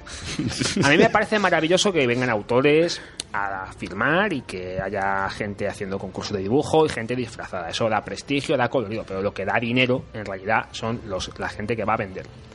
Entonces yo en un sitio donde vas a pagar una entrada, por una cuestión de sentido común, una cosa que una tienda te la compra gratis, sí, porque en la tienda no tienes que entrar, no tienes que pagar por entrar, lo que te puedes comprar en una tienda no te lo vas a comprar en el Expo Comic. Vas a buscar cosas que normalmente no encuentras. Yo, que, claro, que compro cosas en inglés, que compro páginas originales, que compro TVOs muy antiguos, te puedo decir que mm, vi muy poquitas cosas de mi interés. También es cierto que tengo mis colecciones muy, muy, muy, muy avanzadas. O sea, que no me compro, me puedo comprar algo por capricho, me compré un, ¿sabes? Que esto de Green Lantern, Green Arrow, por ejemplo, Vanilla Adams, pero en principio mi, mi posibilidad de comprar cosas eh, ahí cada vez es menor. Porque entiendo que cada vez es menos de material antiguo y más de firmas, más quizá la parte menos comercial y más la parte espectáculo. Ahí le estamos dando. Yo lo primero agradecer a Librería Carlos, que, que habló en el reportaje, también libro de Super Vázquez. eh, también teníamos a Carlos también del, del Mono Araña. Pues muchas gracias por colaborar con nosotros. y Como siempre. Claro, muchos libreros se quejaban de que, el, que había poca gente que iba al- a comprar eh, material descatalogado. Yo, por ejemplo, no, no llego a comprar tanto como, o sea, tan antiguo como José, que es a lo mejor un poco más específico, pero por ejemplo, yo es que tiro desde ahora, desde el actual hasta, hasta los años 60. Y, y recuerdo de que ya empezamos a desperdigarnos por ahí y me encontré a la hora con Daniel y estábamos los dos con un cabreo porque no encontrábamos de na- nada de nada. Y es que la, la historia es que ahora mismo en el, en el mercado de segunda mano es que es muy fuerte. Entonces tú te puedes encontrar una colección que hace 10 años antes era imposible de conseguir y solo lo encontras en estas ferias o yendo a las ciudades, a las tiendas o a las librerías. Y ahora no, ahora yo las mejores compras he hecho la semana siguiente luego en segunda mano. Eso es muy importante y, y eso es un tema bastante importante. Hay, y es hay verdad, muchas ¿eh? librerías que yo creo que todavía ese concepto no lo entienden y, y se creen que el material que ellos tienen es, el, es imposible conseguir. La como, como- exclusividad. Como, pasaba. Entonces, claro, los precios no son competentes. Yo busco, aquí de hecho en Madrid ya hay muchas librerías, hay cuatro o cinco librerías muy buenas de material descatalogado a precios muy competentes. Y entonces, cuando me vienes con un lote con unos precios que, que no, no compiten con los precios que Ponme yo un suelo ejemplo. tener. Ponme un ejemplo. Yo, No, por ejemplo, vi el. sin el- nombres. Sin nombres, un Ojo, ejemplo sin de nombres. material. De yo te- material. material era, eh, por ejemplo, lo vendo el volumen 2 de Forum a 300 y pico euros. Eso es un. Yo lo compré a, a 120. 80 euros el Capitán América eh, Capitán América Thor que sacó Forum cuando el lo de 12 sacaba. números de Marvel Twin el de Eso. 48 páginas Claro, no, eso- 80 sí que- euros Eso no se puede pedir. Yo- sí que hay, hay- a- hubo un par de librerías que eso lo entienden. Incluso el último día rebajaron un- el precio de sus Hay obras para liquidar. medios, ¿sabes? Claro, O sea- pero luego otras que ves que se, se quedaron el domingo porque con la misma con la misma cantidad de, de- de colecciones completas So- y, y ya no piensas, dices, aquí vienes a exhibir tu colección o vienes a liquidar stock. Ya no. Se quedaron llenitas. Ni una cosa ni la otra. Se quedaron llenitas. Ni una cosa ni la otra. Siempre hay un punto medio entre el chollo y el palo. Yo y te te- lo digo por experiencia que yo me Y yo a puedo esto. entender que cada uno la libertad de poner un precio. Sí. Pero cuando tienes a tus vecinos que están vendiendo un material a un precio y tú lo estás vendiendo a otro que es dos o tres veces superior, Claro, pues- yo lo siento mucho. Es para que te pienses un poquito de marketing y te pienses un poquito Claro. de, de la oferta y la demanda a ver qué es lo que ocurre. Claro. Yo una, la tienda que me está diciendo Alfredo que tenía un material grandioso es una tienda que dejé de mirar por los precios que tenía. Esta, esta tienda que decís, yo también sé cuál Mira es. cómo lo has entendido. Sí, yo también sabía cuál es. O sea, y además el año pasado salí con la misma opinión. Pero respecto al año pasado, mira, por daros un ejemplo. El año pasado, con I Miss Don't Care de Twitter, pues nos gastamos casi 500 euros. Bueno, yo me gasté poquito ya se gastó casi todo, la verdad. Y este año, la mitad, 200 y pico, que es lo mismo, que la mayoría del dinero se lo gastó ella. Eh, a ver, la impresión que me salgo de aquí es que Mira, hace un- unos dos meses yo discutía con, con José de que me parecía muy mal que él dijera que el, el- el cosplay y otras cosas pues se metieran dentro de, de lo que era el cómic. Eh, yo es algo muy disgustado de esta feria, sobre todo porque lo que no veo normal es que en el Expo Comic la mitad del, del sitio sea videojuegos, mochilitas, eh, peluchitos de videojuegos, videojuegos antiguos. eh, vale, eh, está el Game Fest, está el Game eh, no sé qué. Hay 200.000 festivales de, de videojuegos y de, ma- y de manga y de anime y cosas japonesas. Ya ni te cuento la cantidad de, de festivales y expos que hay. Entonces, lo que no es normal es, es que, que si luego está el Expo una, Manga, exactamente. Es que luego está el Expo Manga y en el Expo Manga y, es y- manga. y el, y el Expo. Asia y el no sé qué. Eh, si es Expo Comic, solo hay uno y se llama Expo Comic, que sea cómic. Eh, No, no es nada, es que- nada raro pedir eso. Es que aquí hay tres puntos de vista. Uno, el nuestro como aficionado, que tú ya vas viendo la luz, que es lo que tiene, estar aquí conmigo y me alegro mucho. Es que había menos tiendas. No, Yo claro, compré menos y porque había y menos tiendas. voy a decir por qué no, pero vamos a ver. Al final los veo No, pero es cierto. abrazaicos y O sea, esas una cosas. cosa, bueno, tampoco tanto, ¿no? una cosa, claro, sí, claro, es que una cosa es lo que tú, como tú dices, yo voy a comprar, claro, tú te vas ahí con un dinero, pero vosotros, por ejemplo, lleváis menos tiempo comprando, ¿entiendes? Entonces, al tener llevar menos tiempo comprando, es más fácil que veáis cosas claro, que os interesen. que Sí, claro. Ahora, con Dani. yo te digo una cosa, yo la tienda donde compro normalmente, que, bueno, puedo decir dónde es, Sí, Electra, a mí me das 500 euros y yo me voy mañana y me lo fundo. Con cosas que salen ahora, ¿eh? Yo el otro día hemos estado tú y yo, te he dicho, mira, vamos a esta estantería, te empiezo a enseñar cosas. No, es que el otro día fuimos tú y yo y me dijiste, oye, no vamos a pasar por No, no, ahí claro. porque compro algo. Claro. Entonces, es diferente. Luego otro punto de vista es el señor que va a vender y luego otro punto de vista es el de la organización, que es muy respetable. Quizá vamos a ver, si aquí me viene un tío con la fundé de chocolate y las gominolas y los muñequitos y las polladas varias... Ojo, pero a mí eso tampoco me importa. Eso No, está puesto. vale, sí. Yo no le hago ni caso Yo no a le hago todas ni caso. quitas cosas, ¿eh? espacio y hay menos No, tiendas de pero le cómics. quitas espacio porque a lo mejor tiendas de cómic no van. Entonces, claro, tú empiezas a sumar lo que te paga cada uno y, las y las cuentas te salen. Ojo, pero no sabemos si el espacio realmente, si Claro. no estuvieran ellos, lo ocuparían otras tiendas. Eh, Eso es lo que acabo de decir. Por ese Exacto. problema. Este Ese es el año, problema. este año daba una impresión un poco, un poco peor que el año pasado. Para empezar, no estaba el stand ni de Panini ni de CC. No van. Eso fue El año- un- el año pasado una cosa fueron. que a mí también me chocó Y las, muchísimo la y las tiendas no van. Y las tiendas grandes de Madrid, por ejemplo, faltaban. No y, van. y bueno, y es que ya, incluso en el descatalogado, el año pasado yo me hice con muchas colecciones actuales que me faltaban a mí, me puse al día en muchas. Cierto, Y es que no había nada. O sea, del 2000 para adelante, muy poca cosa. Y los libreros de antiguo de Barcelona, hay cuatro que han dejado de ir porque van a la feria de, de van a la feria de papel antiguo. Y la feria de papel La antiguo Bernabéu. la de Bernabéu, pasan dos cosas. Una que le sale más barato y dos que ahí no pagas entrada por entrar. O van a recoletos cuando toca. Entonces claro empiezas a sumar que hay otra serie de eventos ves el costo de oportunidad luego está el salón de Guecho que a mí es lo que me chirría de todo esto Ya. que el salón de Guecho nos hace mucha pupa. ¿por qué? porque el señor que viene de fuera a lo mejor ha pasado antes por Guecho y se viene aquí con lo que no ha Y vendido el allí de, y el de Pero las Zaragoza, que ventas- también habrán tiendas Exacto. en Zaragoza, claro. Pero las ventas de Guecho realmente pueden eclipsar tanto y puede ser la excusa de que el material que yo vaya a buscar en Madrid no esté. En el material antiguo sí. Sí, porque los chollos, date cuenta que los van a vender. Hombre, los chollos sí, Y el pero, material antiguo no se repone de un es día que para está- otro. ya no estamos hablando solamente de chollos. Yo creo que Alfredo y yo una de las cosas que hablábamos ya no es de chollos, es de encontrar. De que haya algo que no encuentras nunca y lo encuentres ahí aunque sea a un precio que tú pagarías. porque había mazo de colecciones que yo hubiera pagado, es más, yo fui a, ver- a buscar ciertas cosas que nada. hubiera pagado y no la y no las sabía. La verdad es que respecto. Hay cosas así que, que opino igual. Yo, por ejemplo, hay una cosa que no encuentro en ningún lado, y ya de aquí pues envío el mensaje de si alguien la vende: es el volumen 2 de Ultimate X-Men. El único tío. sitio donde estaba era la tienda esta, claro. Eh, digamos una colección de Ultimate que en una 280 tienda. euros. Sí, que una- en una tienda vendían a 35 euros y que eran 32 números, este volumen, que son 22 números, el esa tienda que tan cara la está vendiendo a 95 euros. Pero- que claro, yo no puedo pagar 95 euros por 22 números. Y ya cosas también de la muerte del Capitán Marvel. ¿Dónde digo estaba? No estaba. Es que además estaba Es una que y- ves- La revista Plot de Ferran Delgado, que Ferran cosas- Delgado se quejaba en internet. Mi revista no está en ningún sitio. Es cierto que no estaba en ningún No lado. estaba en ningún lado. Pero también, yo es una de las cosas de las Bueno. que me quiero alejar de las cosas que tiene cada uno con el tema editoriales. Pero, Vale. es, pero es verdad que no estaba No en estaba. ningún lado. O sea, estamos hablando de algo que ha sido. Pero también sé que luego a la sombra y al trasluz hay otro tipo de guerra que no es la guerra, por ejemplo, del consumidor. Ya. Es allá donde voy. Y es quizás lo que yo sí veo que también hay mucho.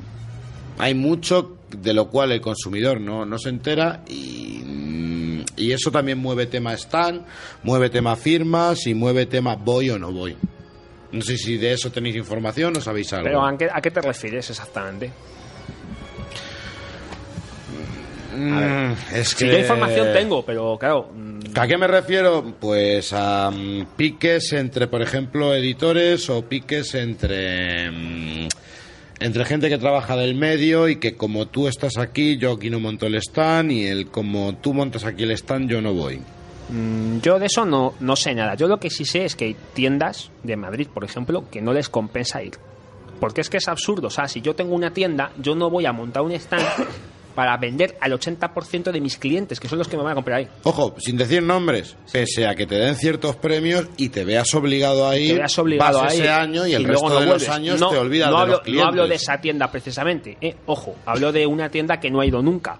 Y cuando no ha ido es por algo. Yo de aquí me gustaría darle un, un- mi abrazo a las dos tiendas, no recuerdo el nombre, si es algo bueno se puede decir el nombre de la tienda, a las dos tiendas que según bajan las escaleras que estaban juntas, que hacían esquina, que ahora mismo ahí yo compré orquídea negra y esto, no sé si tú recuerdas el nombre de la tienda.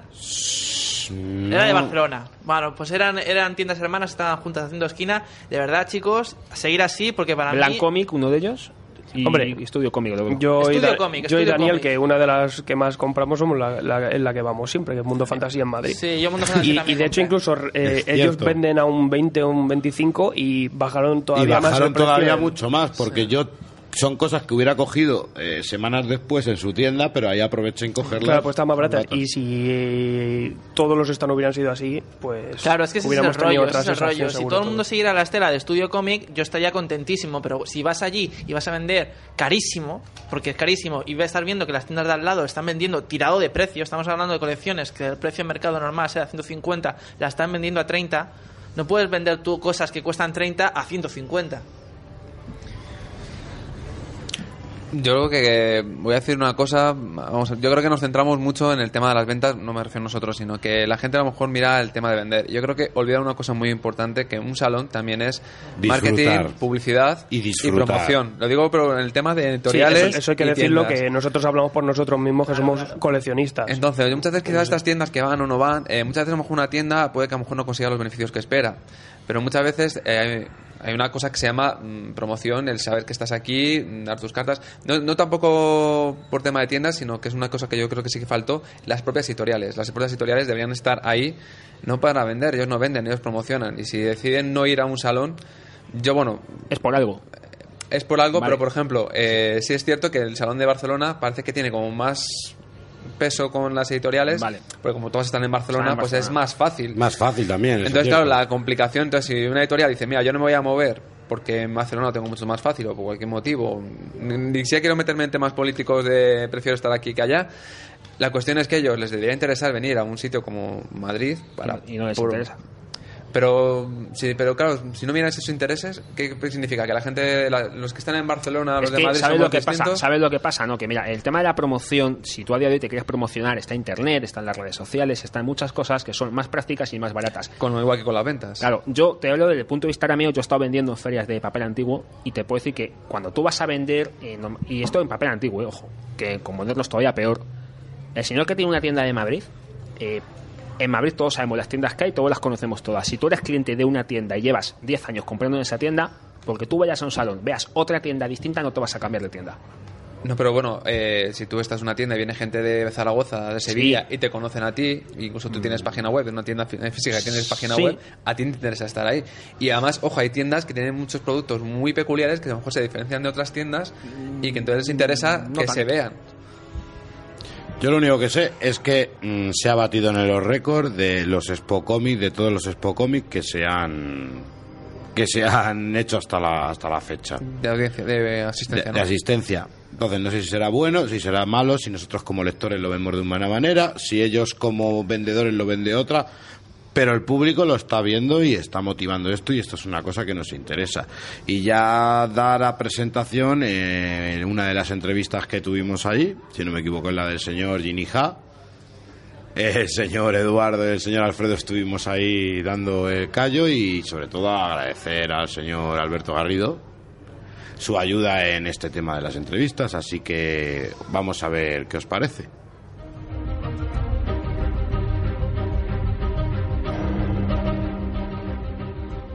Pues lo primero, saludarte, darte la bienvenida y darte las gracias por darnos la oportunidad de, de entrevistar a una persona, a una figura como tú. It's been a, it's been a great pleasure being in Madrid. I've loved every, every moment. Ha sido un gran placer estar en Madrid y le ha encantado cada momento. Tu estilo se ha convertido en uno de los más característicos en el mundo del comic book, sobre todo en la industria del, del mundo del superhéroe. Eh, creo que tu carrera, si no me equivoco, empezó en el año 93 en un número de Green Lantern. ¿Cuál fue, al ver tu sueño cumplido, qué fue lo que sentiste? Oh, um, well, I'd, I'd sent. Uh, Dice, dice que bueno, pues que él tenía muchísima confianza en sí mismo cuando salió de la escuela de arte y que de hecho nada más salir de la escuela de arte eh, lanzó, vamos, planteó, le envió muestras a Marvel y a DC. Uh, I only sent uh, samples to DC as a backup plan. Bien, dice que bueno, que envió las, las pruebas a DC, las mandó, pues digamos como el plan de reserva, ¿no? El, el, el plan, el plan B. Pero bueno, que dado que Marvel odió, hated, They, they were confident I was not ready for comics yet. que bueno, le- odiaron, incluso le dijeron que no era suficientemente bueno para los cómics todavía, eh, bueno, pues que tuvo que recurrir a su plan B. Um, I laid on the couch for a day, and then a Bien, dice, bueno, pues se tiró en el sofá todo un día, estuvo... You were crying, don't you? No, just. Ok, no llorando, pero destrozada en el sofá. Pero bueno, que un par de días después eh, recibió una carta de DC que le decía que aunque no estaba listo todavía para los cómics, querían ver más muestras. Um, and after a few months of Y bueno, pues que tras unos cuantos meses de enviar más muestras y de enviar más guiones, de, de recibir más guiones y enviar más muestras, perdón, eh, bueno, pues DC ya le dijo que estaba listo para el mercado americano, para el mercado de- profesional. Um, oh, and my feeling you asked. er, Uh, Claro, eh, dice, bueno, que ya que le preguntaste antes por cómo se sentía por ello, que bueno, pues el, el recibir esa carta de, de que, de que querían ver más muestras ya le llenó de felicidad. ¿Y cómo ha sido la evolución desde esa primera toma de contacto a lo que es ahora? ¿Cuál es la evolución de, de tu trabajo? Um, there have been many highs and lows. bueno, que ha habido muchos altibajos, ha habido altibajos, pero que nunca se ha podido quejar por una razón muy simple. Los bajos de otra gente han sido bastante más bajos que los suyos. Um, at one point, DC asked me about writers. This is early in my career. They asked me about writers I'd like to work. Dice, bueno, que cuando, le cuando DC le preguntó que por qué guionistas, qué guionistas quería trabajar, por qué guionistas le gustaría trabajar con, con, quién, con quiénes, eh, contestó, eh, bueno, que a él le gustaría trabajar con... ¿The name again? Uh, Tom and Mary Beerbaum. Tommy Mary Beerbaum y claro, yo he puesto una cara la misma que has puesto tú de Sí, sí, ¿y, eh, y quién coño son esos? estoy buscándolo, Claro, no, no, pues tranquilo que puedes seguir buscando porque claro, cuando DC les buscó dice, bueno, no te preocupes, ellos pusieron la misma cara que nosotros y que bueno, eh, eh, se pusieron a buscarles y habían dejado los cómics y estaban trabajando en un banco y eran muy felices. Uh, many people I consider equally Claro, dice que bueno, que muchísima gente que él consideró tan, tan- con tan talentosa como, como él, que ya no trabajan en los cómics y que incluso muchos de ellos desaparecieron al poco tiempo, así que... Me gustaría también preguntarte, sobre todo por una obra que yo creo que ha sido la que más éxitos ha cosechado. Estamos hablando de Top Ten, la obra que hiciste con Alan Moore. Eh, ¿La ves como tu mayor logro? Uh, I think it's um, it's not my biggest selling book in the United States, but I think it's Que bueno, the que quizá no es la, la obra suya que más cómics haya vendido, pero es la más eh, lasting, es que no me sale la traducción exacta, pero bueno, la lasting, lasting sería como su más duradera, su más la, la obra más eterna, por decirlo de algún modo. Perecedera. Que... Perecedera, imp- imperecedera, sería esa la, la- la- la respuesta correcta, claro. Eh, su obra más imperecedera, porque cuando tú hablas de, de qué guionistas o qué guionistas en inglés eh, es, el, es el más reconocible o el, o el que más reconocimiento puede tener, el primer nombre que te viene a la cabeza es Alan Moore. Y por ejemplo, habiendo trabajado con figuras como Alan Moore, eh, Grant Morrison, que son autores que tienen una fama de ser bastante difíciles, ¿es cierta esa fama? Por ejemplo, Alan Moore es tan exigente como, como comenta la gente, ¿es fácil trabajar con él? Uh, let me start with Grant Morrison. Um, Grant is not, has never been difficult for me to work Bueno, with. pues que vamos a empezar con Grant, ¿vale? Con Grant Morrison. Entonces, pues, bueno, pues dice que con Grant no es difícil trabajar, pero sí es difícil eh, que te conteste pronto. Porque, por ejemplo, eh, Jean en una ocasión le envió un email muy largo preguntándole una historia y que, bueno, pues eh, al a couple of days later you received the short one. Two days, yeah. Bueno, primero recibió una, un email de vuelta diciéndole, eh, da un momento que te contesto, ya te, te contesto luego. Y a los dos o tres, a las dos tres días le, le envió otro mensaje muy corto, grande. eh, bueno, esto es así, déjame que te haya contestado. Esto, pum, pum, pum, ya está. O sea, que es verdad la fama. So it's, yeah, the fame is quite. Oh, but I mean, but he's perfect. He's perfectly pleasant and nice. Pero es muy majo y, y muy agradable. He's just very, very busy. Pero siempre está muy ocupado. Um, Alan Moore um, is only mean to you if you give him a million dollars. Alan Moore eh, solo es desagradable contigo si le das un millón de dólares. Uh, if you're giving him a million dollars, it means you're trying to take something from from him he does not want taken away.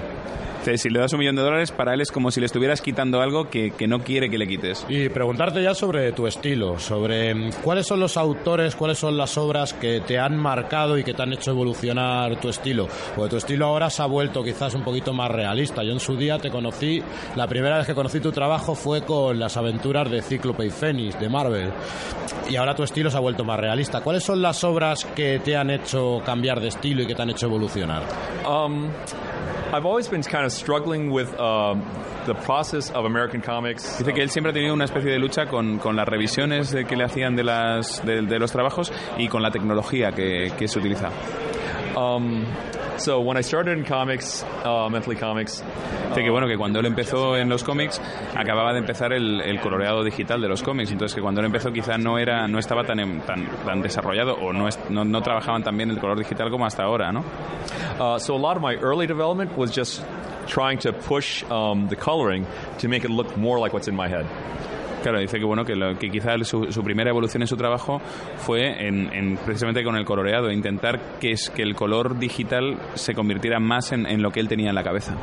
Um, I've moved more, towards more uh, very. Claro que cuando él empezaba, cuando- en estos casos lo que él hacía, por ejemplo, cu- era para, para conseguir una, una mayor, un mayor realismo en la iluminación, hacía una fina muy, una línea muy fina de, de entintado y, con- y jugaba muchísimo con las sombras para poder controlar más la iluminación sin necesidad de recurrir al color, o sea, antes de recurrir al color. Uh, when I developed, uh, began developing symptoms of nerve damage in my wrist, uh, I had to develop a new style. Sí, claro, que cuando empezó a, a- a tener síntomas de, de- de daño nervioso en, en la muñeca, que tuvo que cambiar de estilo. And uh, this is why I then began moving towards a more marker-based, uh, less, you know, um, more watercolor-looking style. Y que por eso, bueno, pues por ejemplo, ahora el, el- su estilo no es tanto de línea fina, sino que es más de acuarela.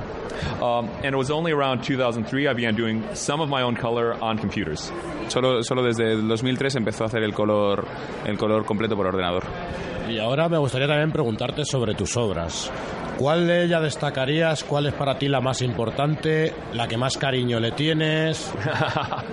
oh, this question will always piss off the writers if they hear about it. Claro, eh, eh, algún guionista se va a mosquear por esta pregunta siempre, o sea...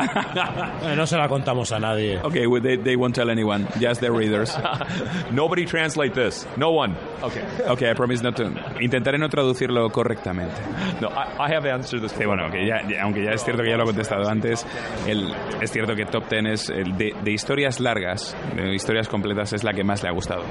Uh, I also did a short story with Archie Goodwin. Claro, Claro que él también hizo una historia corta con, con Archie Goodwin, que, tan- que fue un editor y, y guionista, y que bueno, pues que de hecho tanto Archie Goodwin como, como Alan Moore eran dos referentes para él cuando era niño. ¿Y algún personaje con el que no hayas trabajado que te gustaría otorgarle tu toque? I focus more on what writers I want to work with, which is part of the reason why I end up uh, bouncing from title to title so much. Que dice que le gusta más eh, elegir o, o seguía más por los guionistas con los que trabaja. Entonces que por eso también ha estado saltando de un, de un título a otro. Um, and as long as the writer's excited uh, and is a great writer, he'll get me excited about the character.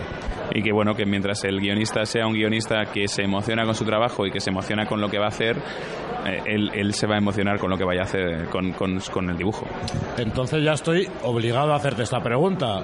¿Con qué guionista te gustaría trabajar? That one's really easy. Um, Dice, bueno, que esta es muy fácil, esta, esta respuesta es muy fácil. Este año he hecho una historia corta con Kurt Busiek y que le encantaría hacer una larga. it could be about um, Bugs Bunny, and I would still be excited if he wrote it. Dice que bueno, que podría ser sobre Box Bunny, que, que le encantaría hacerla, o sea, le da igual. Y también ya una pregunta, ya que estamos hablando de, de artistas. Eh, últimamente hay mucho artista español que ha ido a Estados Unidos y está trabajando para Marvel, para DC. ¿De estos talentos españoles conoces alguno o hay alguno que te ha llamado especialmente la atención? I was a cr- crazed fanboy this uh, convention when I got to meet Jordi Bernet. Uh, Burnett. Y bueno, claro, que se, se ha comportado como un fanboy cuando ha visto a Bernet, o sea. Sorry about saying Bernet. I took French class as a child. Dice, bueno, que dice, siente llamarle Bernet en lugar de Bernet, pero es que tomó clases de francés cuando era crío. Let me see. And the, um, I'll say a big problem I have though is that I don't always know what. Que claro que cuando él, él ve un dibujante tampoco sabe exactamente de qué país es, pero pues, claro, dice, bueno, por ejemplo, en el caso de Paolo Rivero, eh, claro, él, él, cre- él creía que era español, pero resulta que es de Miami, o sea que... Yeah, I don't know who's uh, Argentinian or Spanish sometimes. Claro, que muchas veces no sabes quién es argentino, español. Uh, Carlos Pacheco is uh, from Carlos Spain? Pacheco. Yeah, he's he, uh, um, he's just one who comes to mind. Bueno, pues Carlos Pacheco es eh, muy inspirador, es uno de los mejores, uno de los que más reconoce, pero además, eh, claro, eh, tiene, tiene celos, porque él sí ha trabajado en una historia larga con Kurt Busiek. Todo llega, no te preocupes, que llegará. Everything will come, everything will come at the time. Y hacerte también una pregunta, mira, el tema del Expo Comic de este año se ha centrado en el papel que tiene la, la mujer en el mundo del cómic, de la historieta. Desde dentro de la industria, ¿cómo se ve la evolución que ha tenido el papel de la mujer en, en el cómic? Um, Dice que bueno que él no puede hablar de, de la, del caso español concretamente, pero que en el caso americano eh, era un era un hobby masculino, muy, había era un hobby masculino y además no muy no muy extendido, sino que eran pocos y además la mayoría eran tíos. And it makes me very happy to have both um, the more female fans and more female creators because my greatest fear 10 years ago was that there would be no comic industry by now. Claro, dice que le hace muy feliz el tener el, el- el- el tener chicas, tanto chicas fans como chicas creadoras, porque claro, hace 10 años eso no existía. And uh, to people who say who are angry about Que bueno, que claro, que cuando la gente se queja de que hay más chicas o que son demasiadas cosplayers o lo que sea, que mira, yo soy feliz de que haya más gente que al que le guste mi trabajo. or if you're a reader, an American reader, just just be glad Dice que bueno, que en el caso de, de- de- de un lector americano, eh, claro, es, es genial que haya más lectores y más lectoras, porque si no, en un momento dado la industria se hubiera, se hubiera venido abajo, como casi ocurrió, porque cada que faltaban les- lectores. Completamente de acuerdo contigo. Totally agrees with you. Y solamente nos queda agradecerte que te hayas tomado este tiempo para atendernos y ha sido todo un honor conocerte y, y haber tenido una entrevista tan divertida contigo. Uh, you have the smooth talking style of a radio host, so I assumed your questions were actually going to be a little bit shallow, but actually these were great questions. Dice que bueno, que tú tienes eh, ese bozarrón de un ese, ese, ese bozarrón de un locutor de radio. It's because he is a radio locutor. So, ah, así que bueno, que es un plan que él creía que incluso alguna pregunta iba a ser un poco más retorcida, pero que ha sido un No, absoluto hemos sido buenos, un es absoluto un placer, eh, que, que pienses eso. It's a pleasure for you to that, that you think that. Muchísimas gracias. Thank you very much. So, we're done.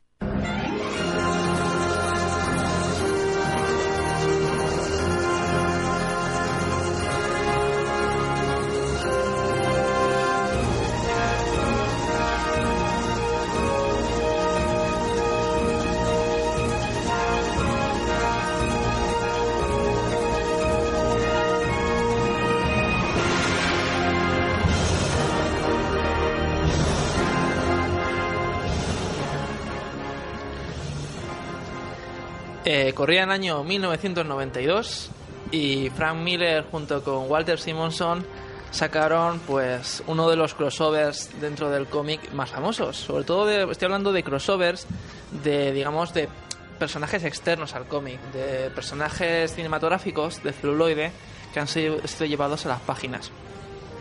Pues aprovechando que Aleta Ediciones lo acaba de editar después de casi ¿cuántos son? 12 después de 12 años de su edición original en Estados Unidos, que por cierto me ha extrañado mucho porque es un cómic que lo- de verdad toda mi vida de como lector he oído a gente que lo está, oh, acabo de decir de 12 años, 22 años, tengo que decir si yo no había nacido. Eh, la- toda mi vida de lector he oído gente que lo pedía. Además, yo esto lo leí hace 10 años en, en, en los grapitas originales porque- y que lo tiene un amigo y nos las estuvimos repartiendo. De aquí envío un saludo a Miguel, si si me oye, de Alicante.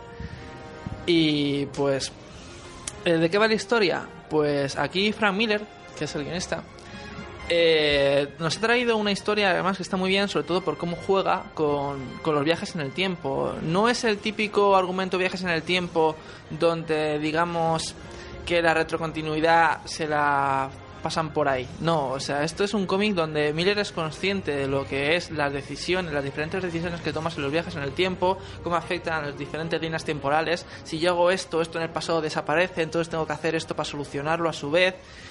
Se ha tocado de una manera muy, muy inteligente. Hay que recordar que Frank Miller venía de guionizar la segunda parte de Robocop, de la, de la película. Eh, yo intento pensar que tanto esta segunda parte como la tercera parte de Robocop no existen, solo existe la original de Verhoeven y punto. Porque aquí Miller, en su, se- digamos, en el guion de su segunda película, se le nota un montón que está coartado. Además, él tuvo un, un guion que se lo rechazaron por todos lados porque era excesivamente violento. Y lo que más tarde, unos años más tarde, lo que haría con ese guion sería transformarlo en un cómic, en una historia que a lo mejor en un futuro sí traiga. Eh, además, la propia película de Robocop 2 fue súper censurada, o sea, fue una película muy criticada por su violencia, cuando mi opinión la película original de Verhoeven también era lo suyo. Yo lo que pienso es que en Hollywood querían esta segunda película hacer una película más comercial. Pero bueno, no, no quiero extenderme en ello. ¿La historia de qué va? Pues Frank Miller aquí lo que quiere conectar es el, el origen del Terminator, de Skynet, conectarlo con, con Robocop, ya que Robocop eh, aparte tiene mitad cerebro humano, que es lo suyo físico de su cuerpo, mitad inteligencia artificial. Entonces esta sería lo que es la primera conexión entre lo humano, el cerebro, con, eh, una, IA.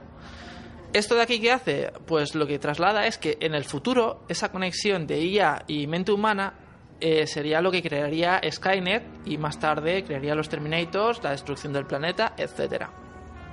Entonces, ¿qué pasa? Nos traslada un futuro donde en el mundo de los Terminators el ser humano quedan, nada, una decena de, seres humanos. Entonces, Flo, que es una soldado, eh, lo que hace es viajar al, en un último esfuerzo, viajar al pasado para destruir a, Murphy, digo, Robocop, para que no para que no se convierta en Robocop y, y no crea Skynet, por supuesto. ¿Qué pasa? Que viaja un poco tarde y Robocop ya existe. Esto transcurre justamente después de la primera película, la que yo recomiendo ver antes de, leer este cómic para disfrutarlo plenamente, al igual que la primera película de Terminator. Entonces, ¿qué pasa? Ella intenta detenerle, eh, los Terminators se dan cuenta, surge una situación y ahí ya no cuento más. A partir de ese momento, la historia se vuelve un transcurso de viajes en el tiempo, eh, finiquitándolo con un viaje temporal absoluto, donde el personaje pues nos muestra lo, lo que va experimentando en unas décadas, su transformación de Robocop en un Robo Motherfucker, y, un final genial, en mi opinión. No sé qué opináis vosotros de la historia. A mí me ha gustado mucho, lo único que sí me gustaría un poquito enmarcar el- la obra en el contexto de la época en que se hace, ¿sabes? A ver, eh, Robocop es un personaje que se ha llevado al cómic y no ha tenido quizá en el cómic el mismo éxito que ha tenido Alien o que ha podido tener Star Wars, ¿vale? Entonces de Robocop sale una adaptación de la película del año 87 de Bob Harlas y Javier Saltares, que no es gran cosa, y luego sale una serie de 23 números de Alan Grant y Lee Sullivan, y justo cuando finalizó esta serie, que está publicada en España por Forum, al cabo de muy poquito, quizá como un intento de relanzar el personaje de Robocop, se decidió utilizar esta historia. Entonces contratan a Frank Miller y Walter Simonson, que pues dos son especialistas en relacionar personajes. Por supuesto. Tanto uno con Daredevil como otro con Thor. Ya había pasado bastantes años de esto. En ese momento son dos autores muy reconocidos, ¿sabes? Entonces, bueno, a mí la historia me ha gustado mucho. Es un dibujo de Walter Simonson genial. Es, A mí me parece el mejor dibujo que he visto de Simonson es nunca. Paralelo, es paralelo a quizá la etapa de los Cuatro Fantásticos. Yo creo que sí, por ahí me recuerda mucho a Mm, Año 92. En ese sí. momento Sí. no tenía trabajo. En el momento en el que Frank Miller Es- le llama, él no acababa, estaba acababa de trabajando. hacer los Cuatro Fantásticos. Yo creo que sí, ¿eh? Yo creo que está haciendo los Cuatro Fantásticos. No, es que lo acabo de Sí, pasan acabo de Cuatro Fantásticos. Sí, en la entrevista que le he pasado yo a Adri, que es del año Vale. 90. Dice Acá, que la en ese entrevista- momento ojo, la entrevista es del año 91, el cómic sale en el año 92. No, pero está hablando que en el momento en el Sí. que Miller le Bueno. llama, él no tiene trabajo. Y luego comentaba una cosa, esos guiones que has comentado tú, que le rechazan y tal, hay una serie que es Frank Miller's Robocop del año 2003, Ahí, la que. Es lo que- es desde es el año que está 2003 hasta el 2006, lo editó Avatar Press, y esto hizo William Christensen, hizo los guiones bajo la supervisión de Frank Miller. Él no intervino en los guiones, Ojo, pero sí. Pero se Y hay que llama el Robocop de decirlo, Frank hay Miller. que decirlo, Sí. dibujados por Juan José Reed. Sí, efectivamente, que fue un ayudante de Alan Moore en otras series a mano del Suburban Romance. Mm, que trabaja para Warren Ellis, Sí. un O gran sea, es decir, creador de Avatar. sí. Digamos que Robocop tiene su trayectoria dentro del cómic, ¿sabes? Pero no tiene una trayectoria como puede tener otros. Pero bueno, Como yo- Terminator, no tiene la misma No tiene la No, pero. Terminator tampoco es un personaje que ha sido muy bien tratado en el cómic. No estamos hablando de personajes No, como no bien- Alien o No, no te, digo, no te digo que esté bien o mal tratado. No bien tratado, pero No, ni que la siquiera en cantidad, ni siquiera en cantidad. Eh, Terminator tiene, tiene cómic, pero no tiene más Pero- cómic que Robocop. Sí, ¿eh? sí Pero- tiene, sí sí tiene tiene pero sí, mucho yo no Pero la dimensión, la dimensión de Alien, por ejemplo, no la tiene. Mira, voy a decir una cosa. En el primer número que se estrena Terminator, para que os hagáis una idea ya como curiosidad, es el primer trabajo del señor Alex Ross en 1989, Dato muy interesante. que se llama eh, Terminator Burning Earth. Aquí la Tierra en Llamas, aquí la publicó Recerca Editorial. Es una obra de 1989 que es la primera publicación en novela gráfica de Robocop. Y yo quería remarcar una cosa, y es que Miller, hay que recordar que cuando se editó este cómic, eh, la segunda parte, digamos, no sé si ya estaba a punto de salir, o, pero digamos que no creo que en este momento, no, estoy, perdón, estoy hablando de, de Terminator, no de Robocop. Ah, vale, vale. ¿Qué pasa? Eh, en su momento, eh, James Cameron, eh, en la primera película de Terminator de 1984, cuando creó la Tierra del futuro, digamos, casi no se veía. Se veía solo al comienzo, que realmente era una máquina tirando cuatro rayos y se metía dentro de un búnker Mm. y ya está.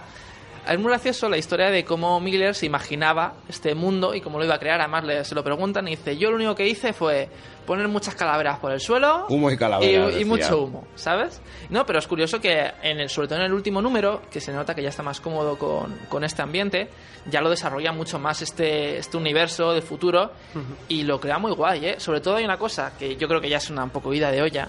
Cuando salen las naves espaciales, que son naves espaciales enormes con la cabeza de, de, de Robocop en, en- eso ya es una un poco ida de olla. Pero es curioso como antes de que James Cameron desarrollara su personaje, eh, desarrollara su personaje, ese universo, Miller ya, ya empezó a crear su propia idea. A ver, vamos a, vamos a ver una cosa. O sea, la historia es marciana donde la cojas. Es que te estamos hablando del año 91-92. O sea, a mí esto me pilló siendo un niño y a mí esto lo llego a, pi- a pillar en su día y me parece la idea más maravillosa. Ahora sé, Miller, Miller ha sabido meterlo de decir, ¿cómo uno a estos dos personajes? ¿De que uno va por la calle y se encuentra con el otro? No, voy a meterlo de que ambos, ¿le qué les une? La inteligencia artificial. Y ha querido explorar el tema de la inteligencia artificial. O sea que por ese lado me parece impresionante Me parece genial. e interesantísimo. Walter Simonson me parece un trabajo magnífico lo que hace ahí. Yo le comentaba a Alfredo, digo, oye, ¿alguien sabe si el color ha sido retocado o Ha algo? sido retocado. Tiene, yo he estado mirando Porque y es que le sienta fenomenal. Ese No. papel, ese color, le sienta, vamos, que parece que es que ha rejuvenecido 20 años. El, di- el color ha cambiado, porque la edición original el color era de Rachel Meneske Ujú. y aquí el, el color es de Steve Olive.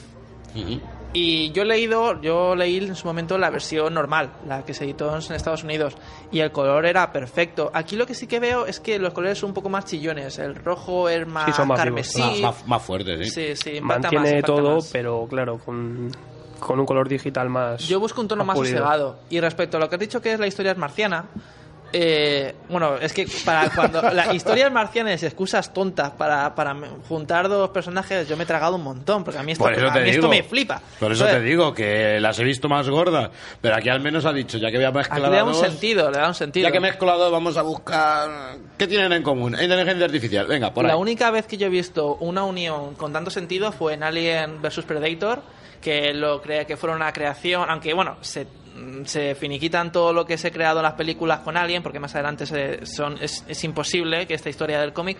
Pero bueno, esto que crearon de que son una raza para su caza, en los diferentes planetas que tienen ellos para cazar, que esto nunca ha sido puesto en las películas, me parece junto a este argumento, unas buenas excusas para unir personajes. Pero es que en el mundo del cómic hemos visto cada crossover de personajes cinematográficos en el cómic. Cutres, cutres, cutres, ¿eh? Tú, tú sabes que yo, me los- los he tragado, que tú me sabes que yo los colecciono, lo- todo lo... Claro, claro. Bueno, tú es que, que no coleccionas, claro.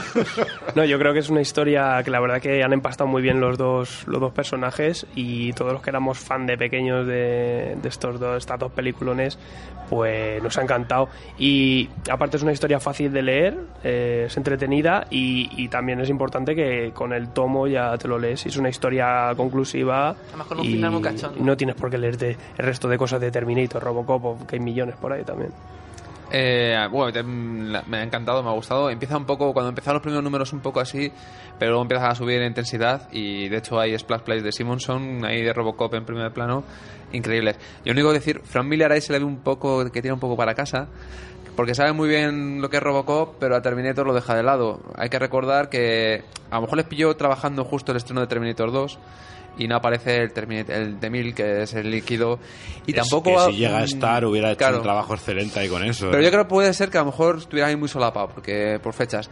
Pero también lo que he hecho un poco en falta es que la figura tan importante que es en Terminator de John Connor en esta obra no, no sale. Pero bueno, yo creo que es más porque yo tiro más por Robocop porque obviamente conocía más el No, personaje. en lo del tema de Sarah Connor y John Connor, el propio Miller dijo, no, lo que no quiero hacer es meter a Robocop en el, en el, el momento de Sarah Connor y esto, y, y que le esté persiguiendo porque decía que eso sería lo más fácil. Lo No, que- no, pero no me refiero a la presencia en el futuro, en el mundo Sí, futuro. pero- Ah, eh, bueno, claro, John Connor. Sí que es hay una historia más de Robocop pero- que de... Sí, exacto. es lo que se ve que es tira para casa. Sí, Ah, sí, sí. hay un, hay un dato, porque aquí en el cómic se ve, pues una cosa que luego en las siguientes películas de Terminator se finiquitaría, y es que según Miller es necesario para hacer el viaje en el tiempo que esté rodeado de carne, de lo que sería carne artificial, esta carne que crean ellos.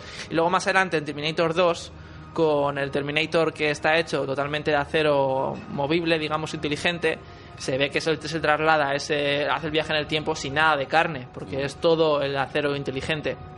Entonces ahí se nota hay cosillas eh, en las que se ve que este guion es anterior a la segunda película. Sí, sí, no, sí está escrito antes de... Si no, hubieran explotado la... Tranquilo que hubieran explotado la... Sobre todo, me habría truco del- del metal líquido, porque además en su día fue un boom. En vez de Flo, me, me habría, habrían cogido seguramente a John Connor, a John Connor si hubiera estado presente ya en ese momento para que él fuera el que hiciera el viaje en el tiempo, porque habría tenido mucho más tirón ver a, a un personaje como John Connor eh, hablando con Robocop que a este personaje Flo, que es una personaje desconocida. Pero yo creo que ahí, la verdad es que John Connor en todas las películas siempre es el que envía a la gente, con lo cual hubiera estado bien enviar, que hubiera Sí, enviado pero- a Flo. Lo que pasa es eso, esa mención a ese personaje tan importante en la Resistencia, pero bueno, que, Es que muy- la obra no tiene John Connor realmente coge presencia, sobre todo después de la segunda parte. En la primera parte, a ver, es lo importante, porque él es el que monta Revolución y todo se monta a raíz de eso, pero, pero yo creo que John Connor como personaje, cuando coge fuerza, es en la segunda película.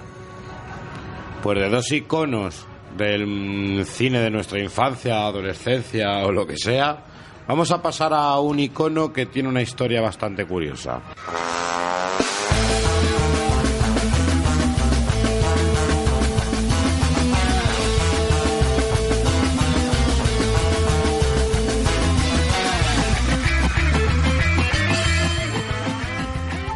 Y todos nos preguntamos, nos hemos preguntado más de una vez en conversaciones que hemos tenido en el equipo, en conversaciones que hemos tenido tomando algo, ¿qué ocurre con Harley Quinn? Amanda Conner y Palmiotti trabajan en un personaje el cual está dando unas ventas que no entendemos y terminamos decidiendo, vamos a leerlo todos y vamos a ver qué conclusiones sacamos de este personaje. Bueno, yo creo que aquí cada uno ha sacado la suya, ¿no? A mí, a mí es que hay cosas que me han, me han asustado. Yo creo que es, es una serie que cogen a un personaje, eh, lo descontextualizan, le dan una nueva Sobre historia eh, empiezan a, a tener ella una serie de aventurillas y, y bueno, una historia un poco rara. Mm, recuerda mucho a otro personaje de, de Marvel. No Puede- llega- puede decirlo. Yo mm, recuerda mucho a la, a la serie de Deadpool. Yo creo que explota un poco, bastante poco, la locura que tiene ella. Tiene un toque muy extraño, porque a veces la ves como muy cuerda, pero que también hace cosas de loco. Y, y no sé, es una historia divertida, con un humor así ácido, un poco extraño. Y, pero claro, la- el éxito en ventas, mm, no sé, a mí no me cuadra. ¿Tenemos datos de las ventas o podemos conseguir datos de las ventas? suele estar en el top 20 y a Deadpool... que hoy- hoy lo has nombrado a otra Deadpool vez. le ga- Le, le suele ganar. No, yo voy a decir que sobre todo lo más importante, la palabra más importante es descontextualizado. Estamos hablando de Harley Quinn, que Adam Glass le pone un papel súper importante en su Escuadrón Suicida. Además tiene un tras, tiene en- durante el evento de un- una muerte de la familia, eh, tiene unos sucesos con el Joker. O a partir de ese momento, no voy a contar qué sucede, odia al Joker absolutamente El niño spoiler. se quiere se quiere se quiere alejar del Joker totalmente y lo que hace es como esa locura viene a raíz del Joker lo que hace es ella es con- ella es psicoanalista ella es consciente de su locura la encierra en una parte de su cabeza esa locura y ya se vuelve más independiente más inteligente incluso durante los sucesos de maldad eterna que ya Dan Glass nuestro guionista se las arregla para poner en aprietos a todo el escuadrón suicida Eh, en cambio de repente aquí me la pones como una aquí de repente ya está otra vez enamorada del Joker, ¿vale? va- O sea, vamos, vamos ahí. está totalmente enamorada del Joker, por lo cual no tiene nada que ver con lo que está sucediendo ahora mismo en Escuadrón Suicida. Eh, eh, pasamos de un personaje que es inteligente, que, que es- es- está loca, pero ella es consciente de ello y lo utiliza para su propio beneficio. Y aquí, cada dos por tres, es como, ¡Hola, qué chulo! ¡Hola, palomitas! Parece- yo digo, desde aquí parece un poco ton- tontita, tontita. Y- sí, sí, está bien dicho. y No, eso- no y- te vamos a decir nada. y para, y para acabar, quería decir una cosa, que es que en su número propio de maldad eterna, en su número propio de maldad eterna, lo que hace es eh, mon- mon- da un montón de regalitos a niños, unos juguetes que empieza a venderlos, se ponen de moda y todos los niños compran, y al final del cómic ya pulsa un botón, todos esos regalitos explotan, matando a un montón de niños y familias en Navidad y todo. Y estamos hablando de aquí de que ella es consciente, o sea, ella Eso, no- eso le ha molado a José. no la- feliz Navidad. no lo ha hecho, pero no lo ha hecho Ah, por, por la tontería en esto, sino ella es inteligente, se ha montado su propia cosa, su propio croquis para matar un montón de niños porque ella está loca, pero de una manera inteligente, no porque, oh, solo por hacer tonterías y, y cosas. Ese, esa es la Harley Quinn que hay ahora y la que mola. Vamos a ver, yo lo que la- yo me lo he leído, me he leído dos números y me ha costado trabajo. Para ser claro. Eh, yo para empezar, a mí... Gracias por el esfuerzo, José. Sí, no, no. me ha Ya te veíamos en el me WhatsApp. mucho, sí. A ver, yo, hemos reído es que dices tú, masacre. A ver, yo el humor con los superhéroes es que no lo soporto. Entonces, ya partiendo de esa base, esto es una opinión muy personal mía. Y bueno, yo lo he mirado, eh, no me ha gustado absolutamente nada del cómic. Creo que es un personaje que tiene gracia en la serie de dibujos animados. Y que si le quitas al Joker es un personaje que para mí no vale nada. Lo voy a decir así de claro, bajo mi punto de vista. ¿eh? Ojo, que esto luego todo es opinable. Pero luego lo que, lo que sí quería mm, analizar es una cosa. A ver, a mí la cifra de venta. ¿Por qué tiene esta cifra de venta? Es que a mí eso no me dice, es que no me dice nada tampoco. A ver, hay mucha gente que fuma y yo no fumo. ¿Entiendes? Hay mucha gente que le gusta el fútbol y a vosotros no os gusta el fútbol. Y hay mucha gente que le gusta los toros. Mira cómo ha esperado para Claro. tirarla. A mí sí, claro. toros y- Claro, es decir, es que aquí hay mucha gente en este planeta, a cada uno le gusta una cosa y, y bueno, y lo de las cifras de ventas que tampoco te puedes fiar. Porque las cifras de venta de- del mercado No, americano sí, son no es muy... fiarnos, es No, claro. ver a ver a qué se puede deber. ¿A qué se puede ver? Si es una moda, Si es una porque moda. a ver, muchas veces entiendo que pueda deberse una venta a la moda de una película, Claro. de un merchandising, O a un primer de una Está de moda, serie, claro. de algo, pero Harley Quinn ¿Sabes por qué pienso nos yo a lo ha mejor? llamado muchísimo la atención. Puede ser, pues porque quizá eh, se está creando una cuota de mercado en donde estos superhéroes humorísticos allí están teniendo mucho éxito. No puede ser quizás porque DC todavía no tenía, por así decirlo, una serie que en este terreno Pues puede y ser. se la ha dado al lector. Puede, puede ser a lo mejor, que no lo sé. ¿eh? Mira, yo te voy a decir una cosa. Tengo un montón de gente en Twitter que no es lectora de cómics y se está comprando, además de Estados Unidos, estas grapas de, de, De Harley, Harley Quinn. Quinn, es que este es un personaje que está de moda, que ha pasado fronteras del cómic, de las páginas, y la gente lo sabe y pues dice, ah, Harley Quinn, y les mola el personaje, la- porque como no pueden comparar con otras historias, ya sea de humor o no de humor, pues para ellos eso está muy bien, es Harley Quinn, El hace tonterías, es tirón, divertido. El personaje es atractivo porque... O sea, que, que le gusta a gente que no le gusta los cómics. Sí, en mi opinión es eso, Podrían haber cogido 50.000 cosas. Ojo, pero también le pasa a gente con masacre, como decía Sí, pero lo que te he dicho, con que- masacre hay mucha gente que no ha leído un cómic en su vida Claro, y que- masacre les hace mucha Que gracia es por un el cómic que tiene a lo mejor un público muy específico. Y me parece muy bien. Y a mí una cosa que, por ejemplo, me llama muchísimo la atención, a quien menos esperaba que le iba a gustar, a este viene y le ha gustado. Ah, por culo. Efectivamente, yo confieso. Pues la verdad que sí, la serie me ha gustado mucho. Yo es que quizá os coméis demasiado la cabeza y cuando coges este cómic te diviertes de primera página, te diviertes. Cortar el micrófono. No, pero es que yo no me... El problema es que yo no me he divertido. No, tú no te diviertes porque, claro, a ti te gusta mucho DC, te gustan muchos personajes, entonces cuando un personaje no es tratado con el respeto que tú quieres, pues... Pero ojo, piensa, igual, piensa esto, Adrián. Quizá esta serie, el por qué ahora en la propia serie de Harley Quinn está enamorada del Joker, ¿no puedes pensar que esta serie está contando lo que está dentro de su cabeza, esa parte que han cerrado? Es que ¿Te has además- parado a pensar eso? Es que, bueno, y, que dentro- y que nos están contando lo que está dentro de su cabeza. podría ser una teoría porque esto no tiene nada que ver con la situación de Harley Quinn en el Escuadrón de Suicida actualmente. Yo lo que, bueno, yo lo que creo es que han dicho, tienes a este personaje, ala, una historia, y el tío no se ha leído nada del, del Escuadrón Bueno. Suicida ni nada, y ala. Pues ahí entra lo que dice Alfredo, que lo han descontextualizado. Ojo, a mí cuando me dijeron, vamos a hablar de Harley Quinn y tal, es como masacre. Ah, yo ya me puse, hostia, Marvel, masacre, me están comparando. Y vaya con, a malas, pero me sorprendí. O sea, realmente había un momento de ah, marmotas a que habla, digo, joder, esta es la, la segunda voz que tiene masacre en la cabeza. Lo han copiado tan descarado.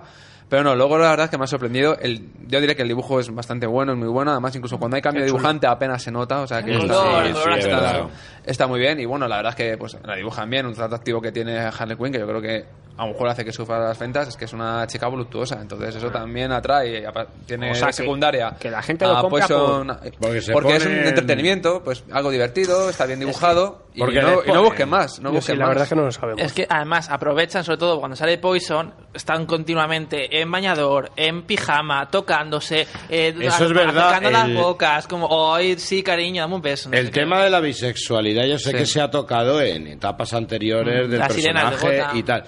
Pero quizás aquí a lo mejor es un poquito más descarado y más tirado. Aquí por el hecho de puro. ser el humor, lo están tirando más, más allá. más- Yo creo que se cortan, ¿eh? O sea, que... Que se cortan. Querían ir más y que le están diciendo... Por ejemplo, "Shh, corta, corta". un Pero para que momento lo publicara Hustler o... No, para que lo publicaran en DC. Pues han cortado, han cortado. Yo Hay creo. un momento en el que una policía, de manera cuento, le pega un morreo a Harley y dices, esto pues no lo entiendo, lo veo muy gratuito. O sea, han 200.000 tíos intentado besarla y no la besa ninguno. Y al final del cómic coge una tía y le pega un morreo. ¿Por qué? Porque sí, porque más Ojo, sexy. pues en Saga pasa eso, ¿eh? No, no quiero decir A nada. mí, a mí me estaba la serie, la me estaba gustando hasta que eh, también hace dos semanas me leí Amor Loco. Y, y claro tienes una- comparado y- eh, claro comparas tienes una historia que Amor Loco tampoco es una maravilla pero es una historia bastante Bueno, chula muy buena muy buena. No a mí me ha encantado o sea no, no es una joya una- un imprescindible sabes Eh, pero sí que es, es una un historia muy buena en su un clásico una forma de introducir al personaje genial Ahora estamos y, hablando del y es una- y- y claro. sin ser tan de un humor tan abierto, tan descarado, eh, es de humor también, tiene ese toque cómico y la verdad es que, claro, la comparación es... Es que esto es un personaje que surge en una serie de televisión y surge en un contexto muy concreto con un fin muy concreto, que es hacer que el Joker tenga a alguien que esté enamorado de él y ver cómo reacciona el Joker. Por eso te digo que este personaje, para mí, que yo he conocido esa serie y que he leído Amor Loco y he leído eh, lo de la máscara del fantasma, puede ser, será. La máscara del fantasma de Bruce Timm. Sí, todo esto de que lo llevan Sí, luego sí, al sí. cómic, que luego este personaje le incorporan en el universo DC en Tierra de Nadie, que es cuando lo meten. Ahora, a mí ver esto es que me, me resulta antinatural. Entonces, claro, claro. Pero lo veo desde otro punto de vista, ¿no? Por decir, yo sí lo conocía, entonces me, no sé, es que es como si veo un lobezno de 12 años en una guardería haciendo el chorra.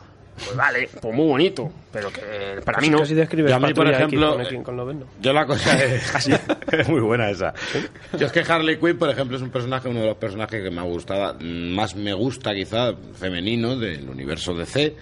Y por lo que dice Alfredo, por Amor Loco, por mm, quizás lo del antiguo universo. Al verle en, en este nuevo universo le he visto un poco, mm, puedo usar la palabra, violado. Pues Le veo un poco. mm, Le han dejado al personaje sin un poquito de esencia. Porque a mí, Harley Quinn, una de esas las cosas que tiene es que esa locura y esa gracieta muchas veces no hace gracia. Muchas veces es hasta oscuro el ver un personaje tan. que parece un payaso. A ti que te dan miedo los payasos. ver un, un personaje que es así tan, carica- tan de caricatura. Pero tan lóbrego a la vez. Ay, muy bueno. pero tan lóbrego a la vez creo que se le puede explotar más. Y aquí han tirado al lado de el payaso es el gracioso, desnatural- vamos a... claro, desnaturalizar el personaje. Eso es lo y que a que, mí la me locura, molesta. y que la locura es divertida. Cuando muchas veces, además Batman, la serie de Batman nos, es- nos ha enseñado desde un principio que la locura hay que tenerla mucho miedo por ridícula que sea. Y yo quería hacer una pregunta. ¿Aquí alguien se ha leído El Escuadrón Suicida de Anglass? Lo que es el New 50. Es que os digo, cuando te lees eso, yo creo que si no hubieras leído su Escuadrón Suicida, este cómic me habría gustado seis veces más. Porque a mí, eh, Harley es un personaje que nunca me, mucho, nunca me ha hecho mucho tirón, y a partir de, de esta saga de Anglass me ha flipado.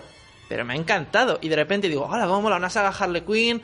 Bueno, va a estar un poco más loca, pero bueno, no pasa nada, tal. Y me leo, me veo esto y digo, de verdad, es que para mí es lo peor que he leído en DC, aparte de Stormwatch, que era malo, que he leído en los últimos seis años. No me ha pues, gustado no, nada. lo- no lo pusiste en los Verastegui, pusiste No, pero Liga Justicia Americana. estaba cancelada en ese Ay, momento. Ay, ay, ay. Eh, yo a mí lo que más me ha gustado es el número cero. Es, es el mejor. Que bueno. hacen una, una coña con a, a ver quién dibuja la serie y tal, y entonces en cada página hay- lo dibuja un dibujante. Es que lo de romper la cuarta pared. ¿Vuestro dibujante favorito? ¿Para esto? Del, el número cero. Tony C. Daniel. No, ninguno. Yo no puedo ser objetivo, Jim Lee. Pero Jim Lee no le puedes poner Yo sé a que hubo un par esto. que me gustaron Pues más hay- que el actual, pero no te, no te sé Yo decir. le voy a echar pelotas y... Bueno, pelotas. No, tío, pelota. y ha San, sido- Sankiet. Y Hombre, a, a- a mí me ha encantado la coña mío. de Jim Lee. Porque realmente la página es, Es la misma. es la misma de silencio. Sí. Y es que es, que es que es genial el diálogo cuando se le caen los sacos encima y dice, no, pero ahora esos sacos tienen el sueldo de Jim Lee, por lo tanto Batman se quedará en el suelo mucho más tiempo, ¿sabes? Es que, que es lo- lo ese mejor número sí me reí, ese Claro, número es sí que me saben, gustó. eso saben jugar con el fan. O sea, Sí, sí. entonces, ¿qué podemos decir uno por uno? Una frase que describa la... Yo una serie entretenida, pero pasable. Pues si te gusta Masacre, te puede gustar también esto y yo las recomiendo todas. Pues que no encuentro ningún adjetivo agradable para la serie. Me es imposible, o sea. ¿Y no es agradable? No, tampoco, o sea, es indiferencia total. Adri, aunque lo ha dicho, Jagger novela, ah no, no, no, no. Eh, que leáis el Escuadrón Suicida de Adam Glass, de verdad, y ahí vais a encontrar una Harley Quinn chula, chula, chula. Esto no lo leáis, alejaos. y yo no os lo voy a recomendar, pero sí me lo voy a seguir leyendo.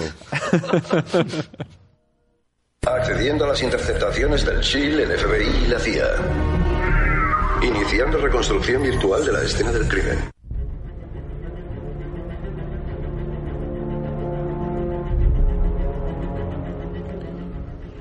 Y ya se oyen los ecos de los oyentes que tienen cosas que decirnos y le gritan a Alfredo. Y el mío que estaba tarareando la canción.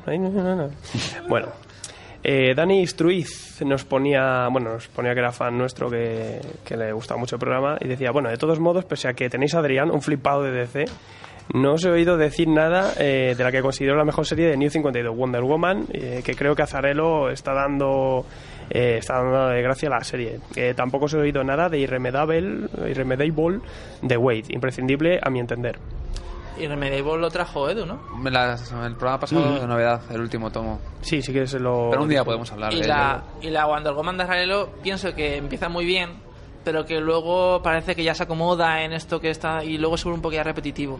A mí sí me gusta. Yo A mí, la a mí me ha gustado y lo estoy leyendo y me gusta. Claro, ¿eh? no pero es- quiero decir que, que empieza muy bien, me encantó al principio y luego ya ahora, pues bueno, una saga más que estoy leyendo. Una saga más, exactamente, sí.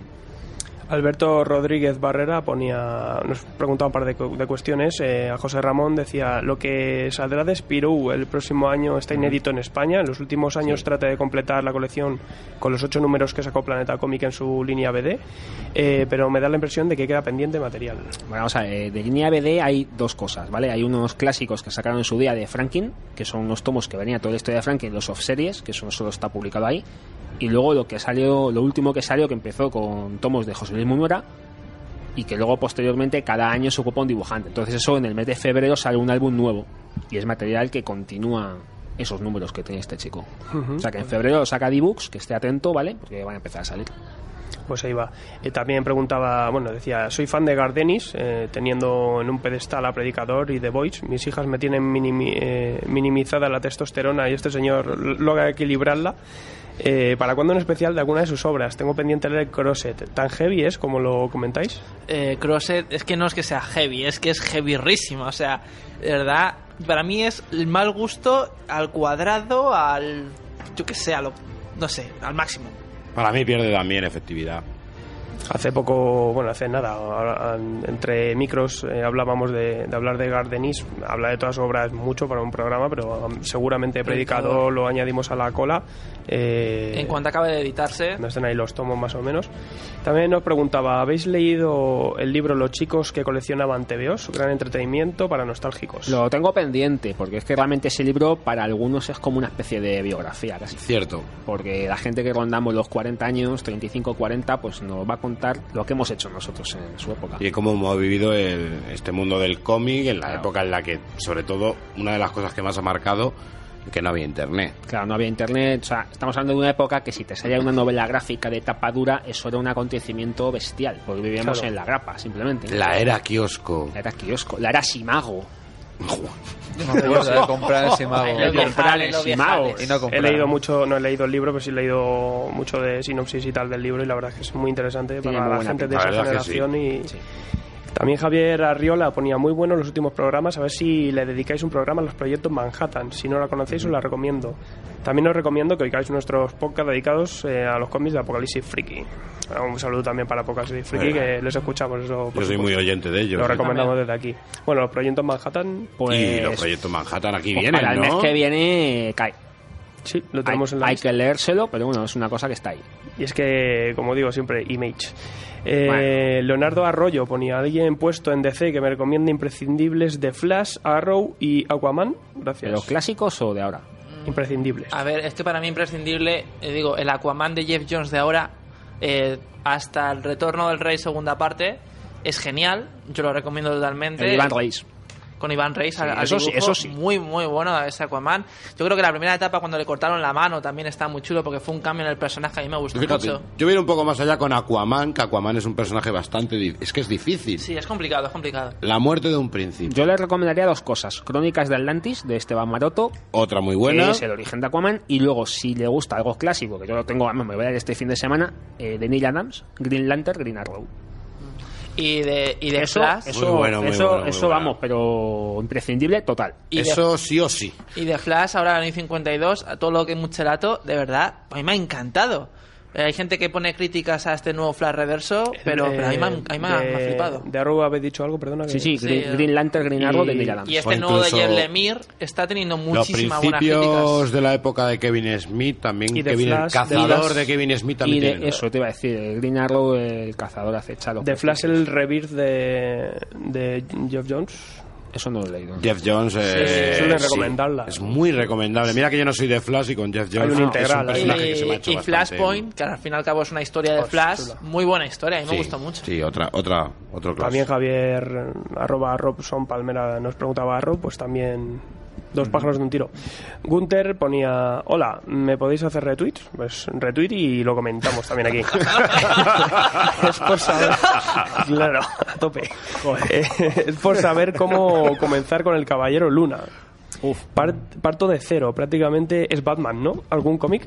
No, no, no, es Batman. no, somos de Marvel. No, pero no. sí No, es verdad pero sí tiene pero muchas verdad- cositas de Batman. Sí es verdad que surge como Batman, o sea, como vamos a intentar hacer un Batman de Marvel, lo que pasa que luego ya con los años ha cogido Ahí mucha personalidad. Pues que empiece por el principio. No, yo, yo diría que esto que acaba de que tenemos aquí en la mesa, que acaba de editar de Ellis, Está me muy parece bien para muy bueno para un principiante del Más que nada porque no te va a contar nada de origen de personaje, sino que son historias sueltas de un personaje que te va a gustar, Y que no, es muy no chulo, necesitas haber leído las que cosas tiene que han unos editándose diálogos, antes. unos diálogos muy chulos y te esperas hasta diciembre del próximo año, como voy a hacer yo, para que nos van a editar Ahí, ahí el clásico de Doug Moen, Civil Sienkiewicz. Doug que hizo una de las mejores historias para mí de Batman, algunas de ellas, ¿eh? O sea, por esto digo que yo sí veo relación entre los personajes. Y ya por último, señor Macía eh, ponía, después de ver a Agents of S.H.I.E.L.D. Y de leerme por fin todo infinito con sus subtramas, me está entrando el gusanillo por Inhumanos. ¿Recomendáis su serie? Eh, ¿A qué se han debido sus retrasos? ¿Pensáis que será parte importante del plan comiquero de Marvel? ¿O eso es un experimento de corta duración? Pues yo te, si me hubieras hecho esta pregunta hace tres meses, te digo no. Si me la haces así ahora, te digo que sí, que ya estoy empezando a disfrutar a la serie. Sobre el tema de los parones que no sabían en un principio, aparte de los cambios de equipo creativo, que no han sabido enfocarlo y no sabían hacia dónde iban. Pero ahora mismo, mm, sí, que es una serie que ahora mismo a día de hoy disfruto. Eh, Dani, ¿John Madureira sigue a los dibujos? Ya se ha ido, Juan. Pues entonces... Es que ahí, es- ahí está el, ahí está el fallo. Fue el primer hachazo que tuvo la Es que a mí me, me y parece que cuando te parece que cuando te dan un caramelo y te lo quitan el lector se resiente y parece que ya el que venga mm, y el que venga tampoco el que viene el que ha venido tampoco es malo no, no sé ahora mismo no, no caigo No, ahora mismo el nombre pero no es nada malo y además es bastante conocido ¿El guionista te refieres? el dibujante Dibujante. Ahora mismo yo no caigo. Bueno, yo sí tal. la recomiendo ahora Yo creo que sí, aparte que le van a dar mucho bombo a los inhumanos, por lo que es, tiene un, pinta. es un momento También queríamos agradecer en el blog eh, la gente que sigue colaborando con sus reseñas y tal. También Ibermud eh, nos mandaban un- una ilustración de, de Chulú. También por eso lo podéis utilizar el blog para lo que queráis. Ah, pues un dibujo mío, Un ¿no? dibujo de José. se a mí me ha llegado al alma chulú eh Sí, Yo también, yo también quiero poner dibujos Yo también voy a poner dibujo. Ilustraciones, pues también nos la podéis mandar. Nosotros publicamos todo lo que queráis en el apartado del oyente y estamos encantados. También deciros que la semana ya podéis disfrutar de la entrevista de Paco Roca en, en el blog y en YouTube lo tenéis ahí colgado. Y la semana que viene también editaremos en vídeo la de Jenja, que también es muy divertida y, y, pues para verla también es mola. Pondré- Aparte que sale, ahí vais a ver a, a Daniel. me pondréis cuadritos en la cara no me mola un- no me mola nada que se me vea sinceramente eh Lo mismo a mí la semana pasada. Yo para parar por la calle o algo.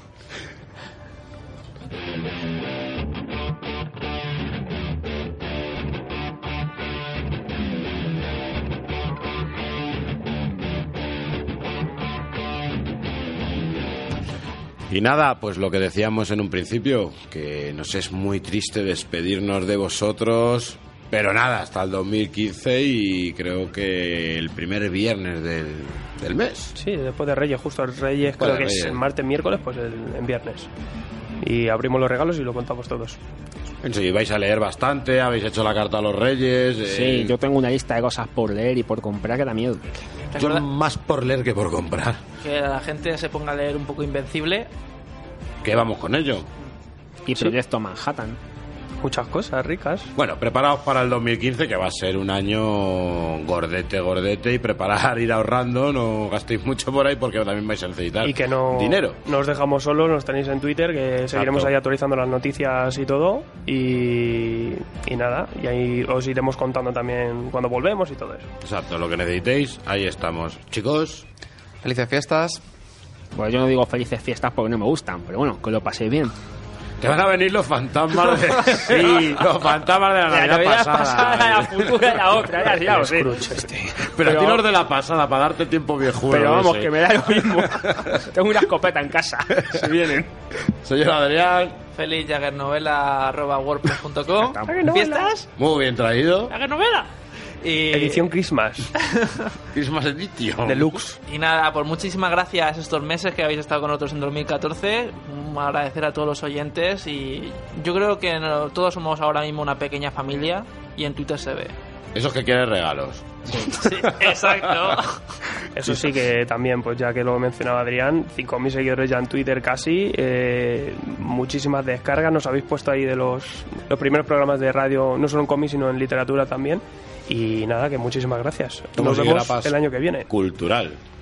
Y yo, ya que tú has dado las gracias a los oyentes, yo daros las gracias a vosotros cuatro por hacer esto posible, porque lo estamos consiguiendo entre los cinco, así que Y que lo pasamos muy bien. vamos a por el 2015, chavales. A Luego por nos ello. invitan a caña. On fire.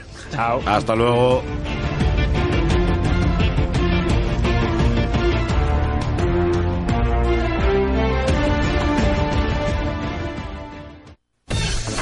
El Euribor y las cuotas de tu hipoteca no. ¿Tienes tus ahorros atrapados en participaciones preferentes? ¿Perdiste tu dinero invertido en acciones de Bankia? No lo dudes, Hausbank es tu solución. Abogados especialistas en materia bancaria y financiera luchan por tu dinero. Llama ahora y solicita una consulta gratuita. Teléfono 91 541 61 61. No pierdas esta oportunidad. Consultas gratuitas hasta el 31 de diciembre. Hausbank, desde 1986, luchando por tu dinero. Gracias a Olga. A Antonio. Y a Ana. A José Manuel. Y a Elena. Gracias a ti y a cerca de 14 millones de clientes de la Caixa, destinamos 500 millones de euros para ayudar a aquellos que más lo necesitan. Tú haces una gran obra cada día y juntos hacemos posible la mayor obra social del país. Obra social La Caixa, el alma de la Caixa. Bajamos un 30% los tipos de interés para que suba la actividad de los autónomos. Bajamos un 30% los tipos de interés para que suba la competitividad de pymes y empresas. En Bankia bajamos un 30% los tipos de interés en nuestros créditos para estar al 100% con quien nos necesita. Bankia. 100.000 euros pueden hacer que tu negocio pase de ser nacional a internacional. En Banco Popular sabemos hasta dónde puedes llegar si cuentas con la financiación adecuada y en el momento justo. Por eso ponemos a tu disposición nuestro préstamo express, sin esperas, de hasta 100.000 euros para hacer crecer tu negocio. Banco Popular, un banco a la altura de tu negocio. Ven e infórmate. Oferta válida hasta el 31 de enero de 2015. Si tienes una pyme, puedes contar con un banco o puedes contar con el apoyo del mejor socio para crecer. Encuentra en Santander Advance todo lo que necesitas para seguir creciendo.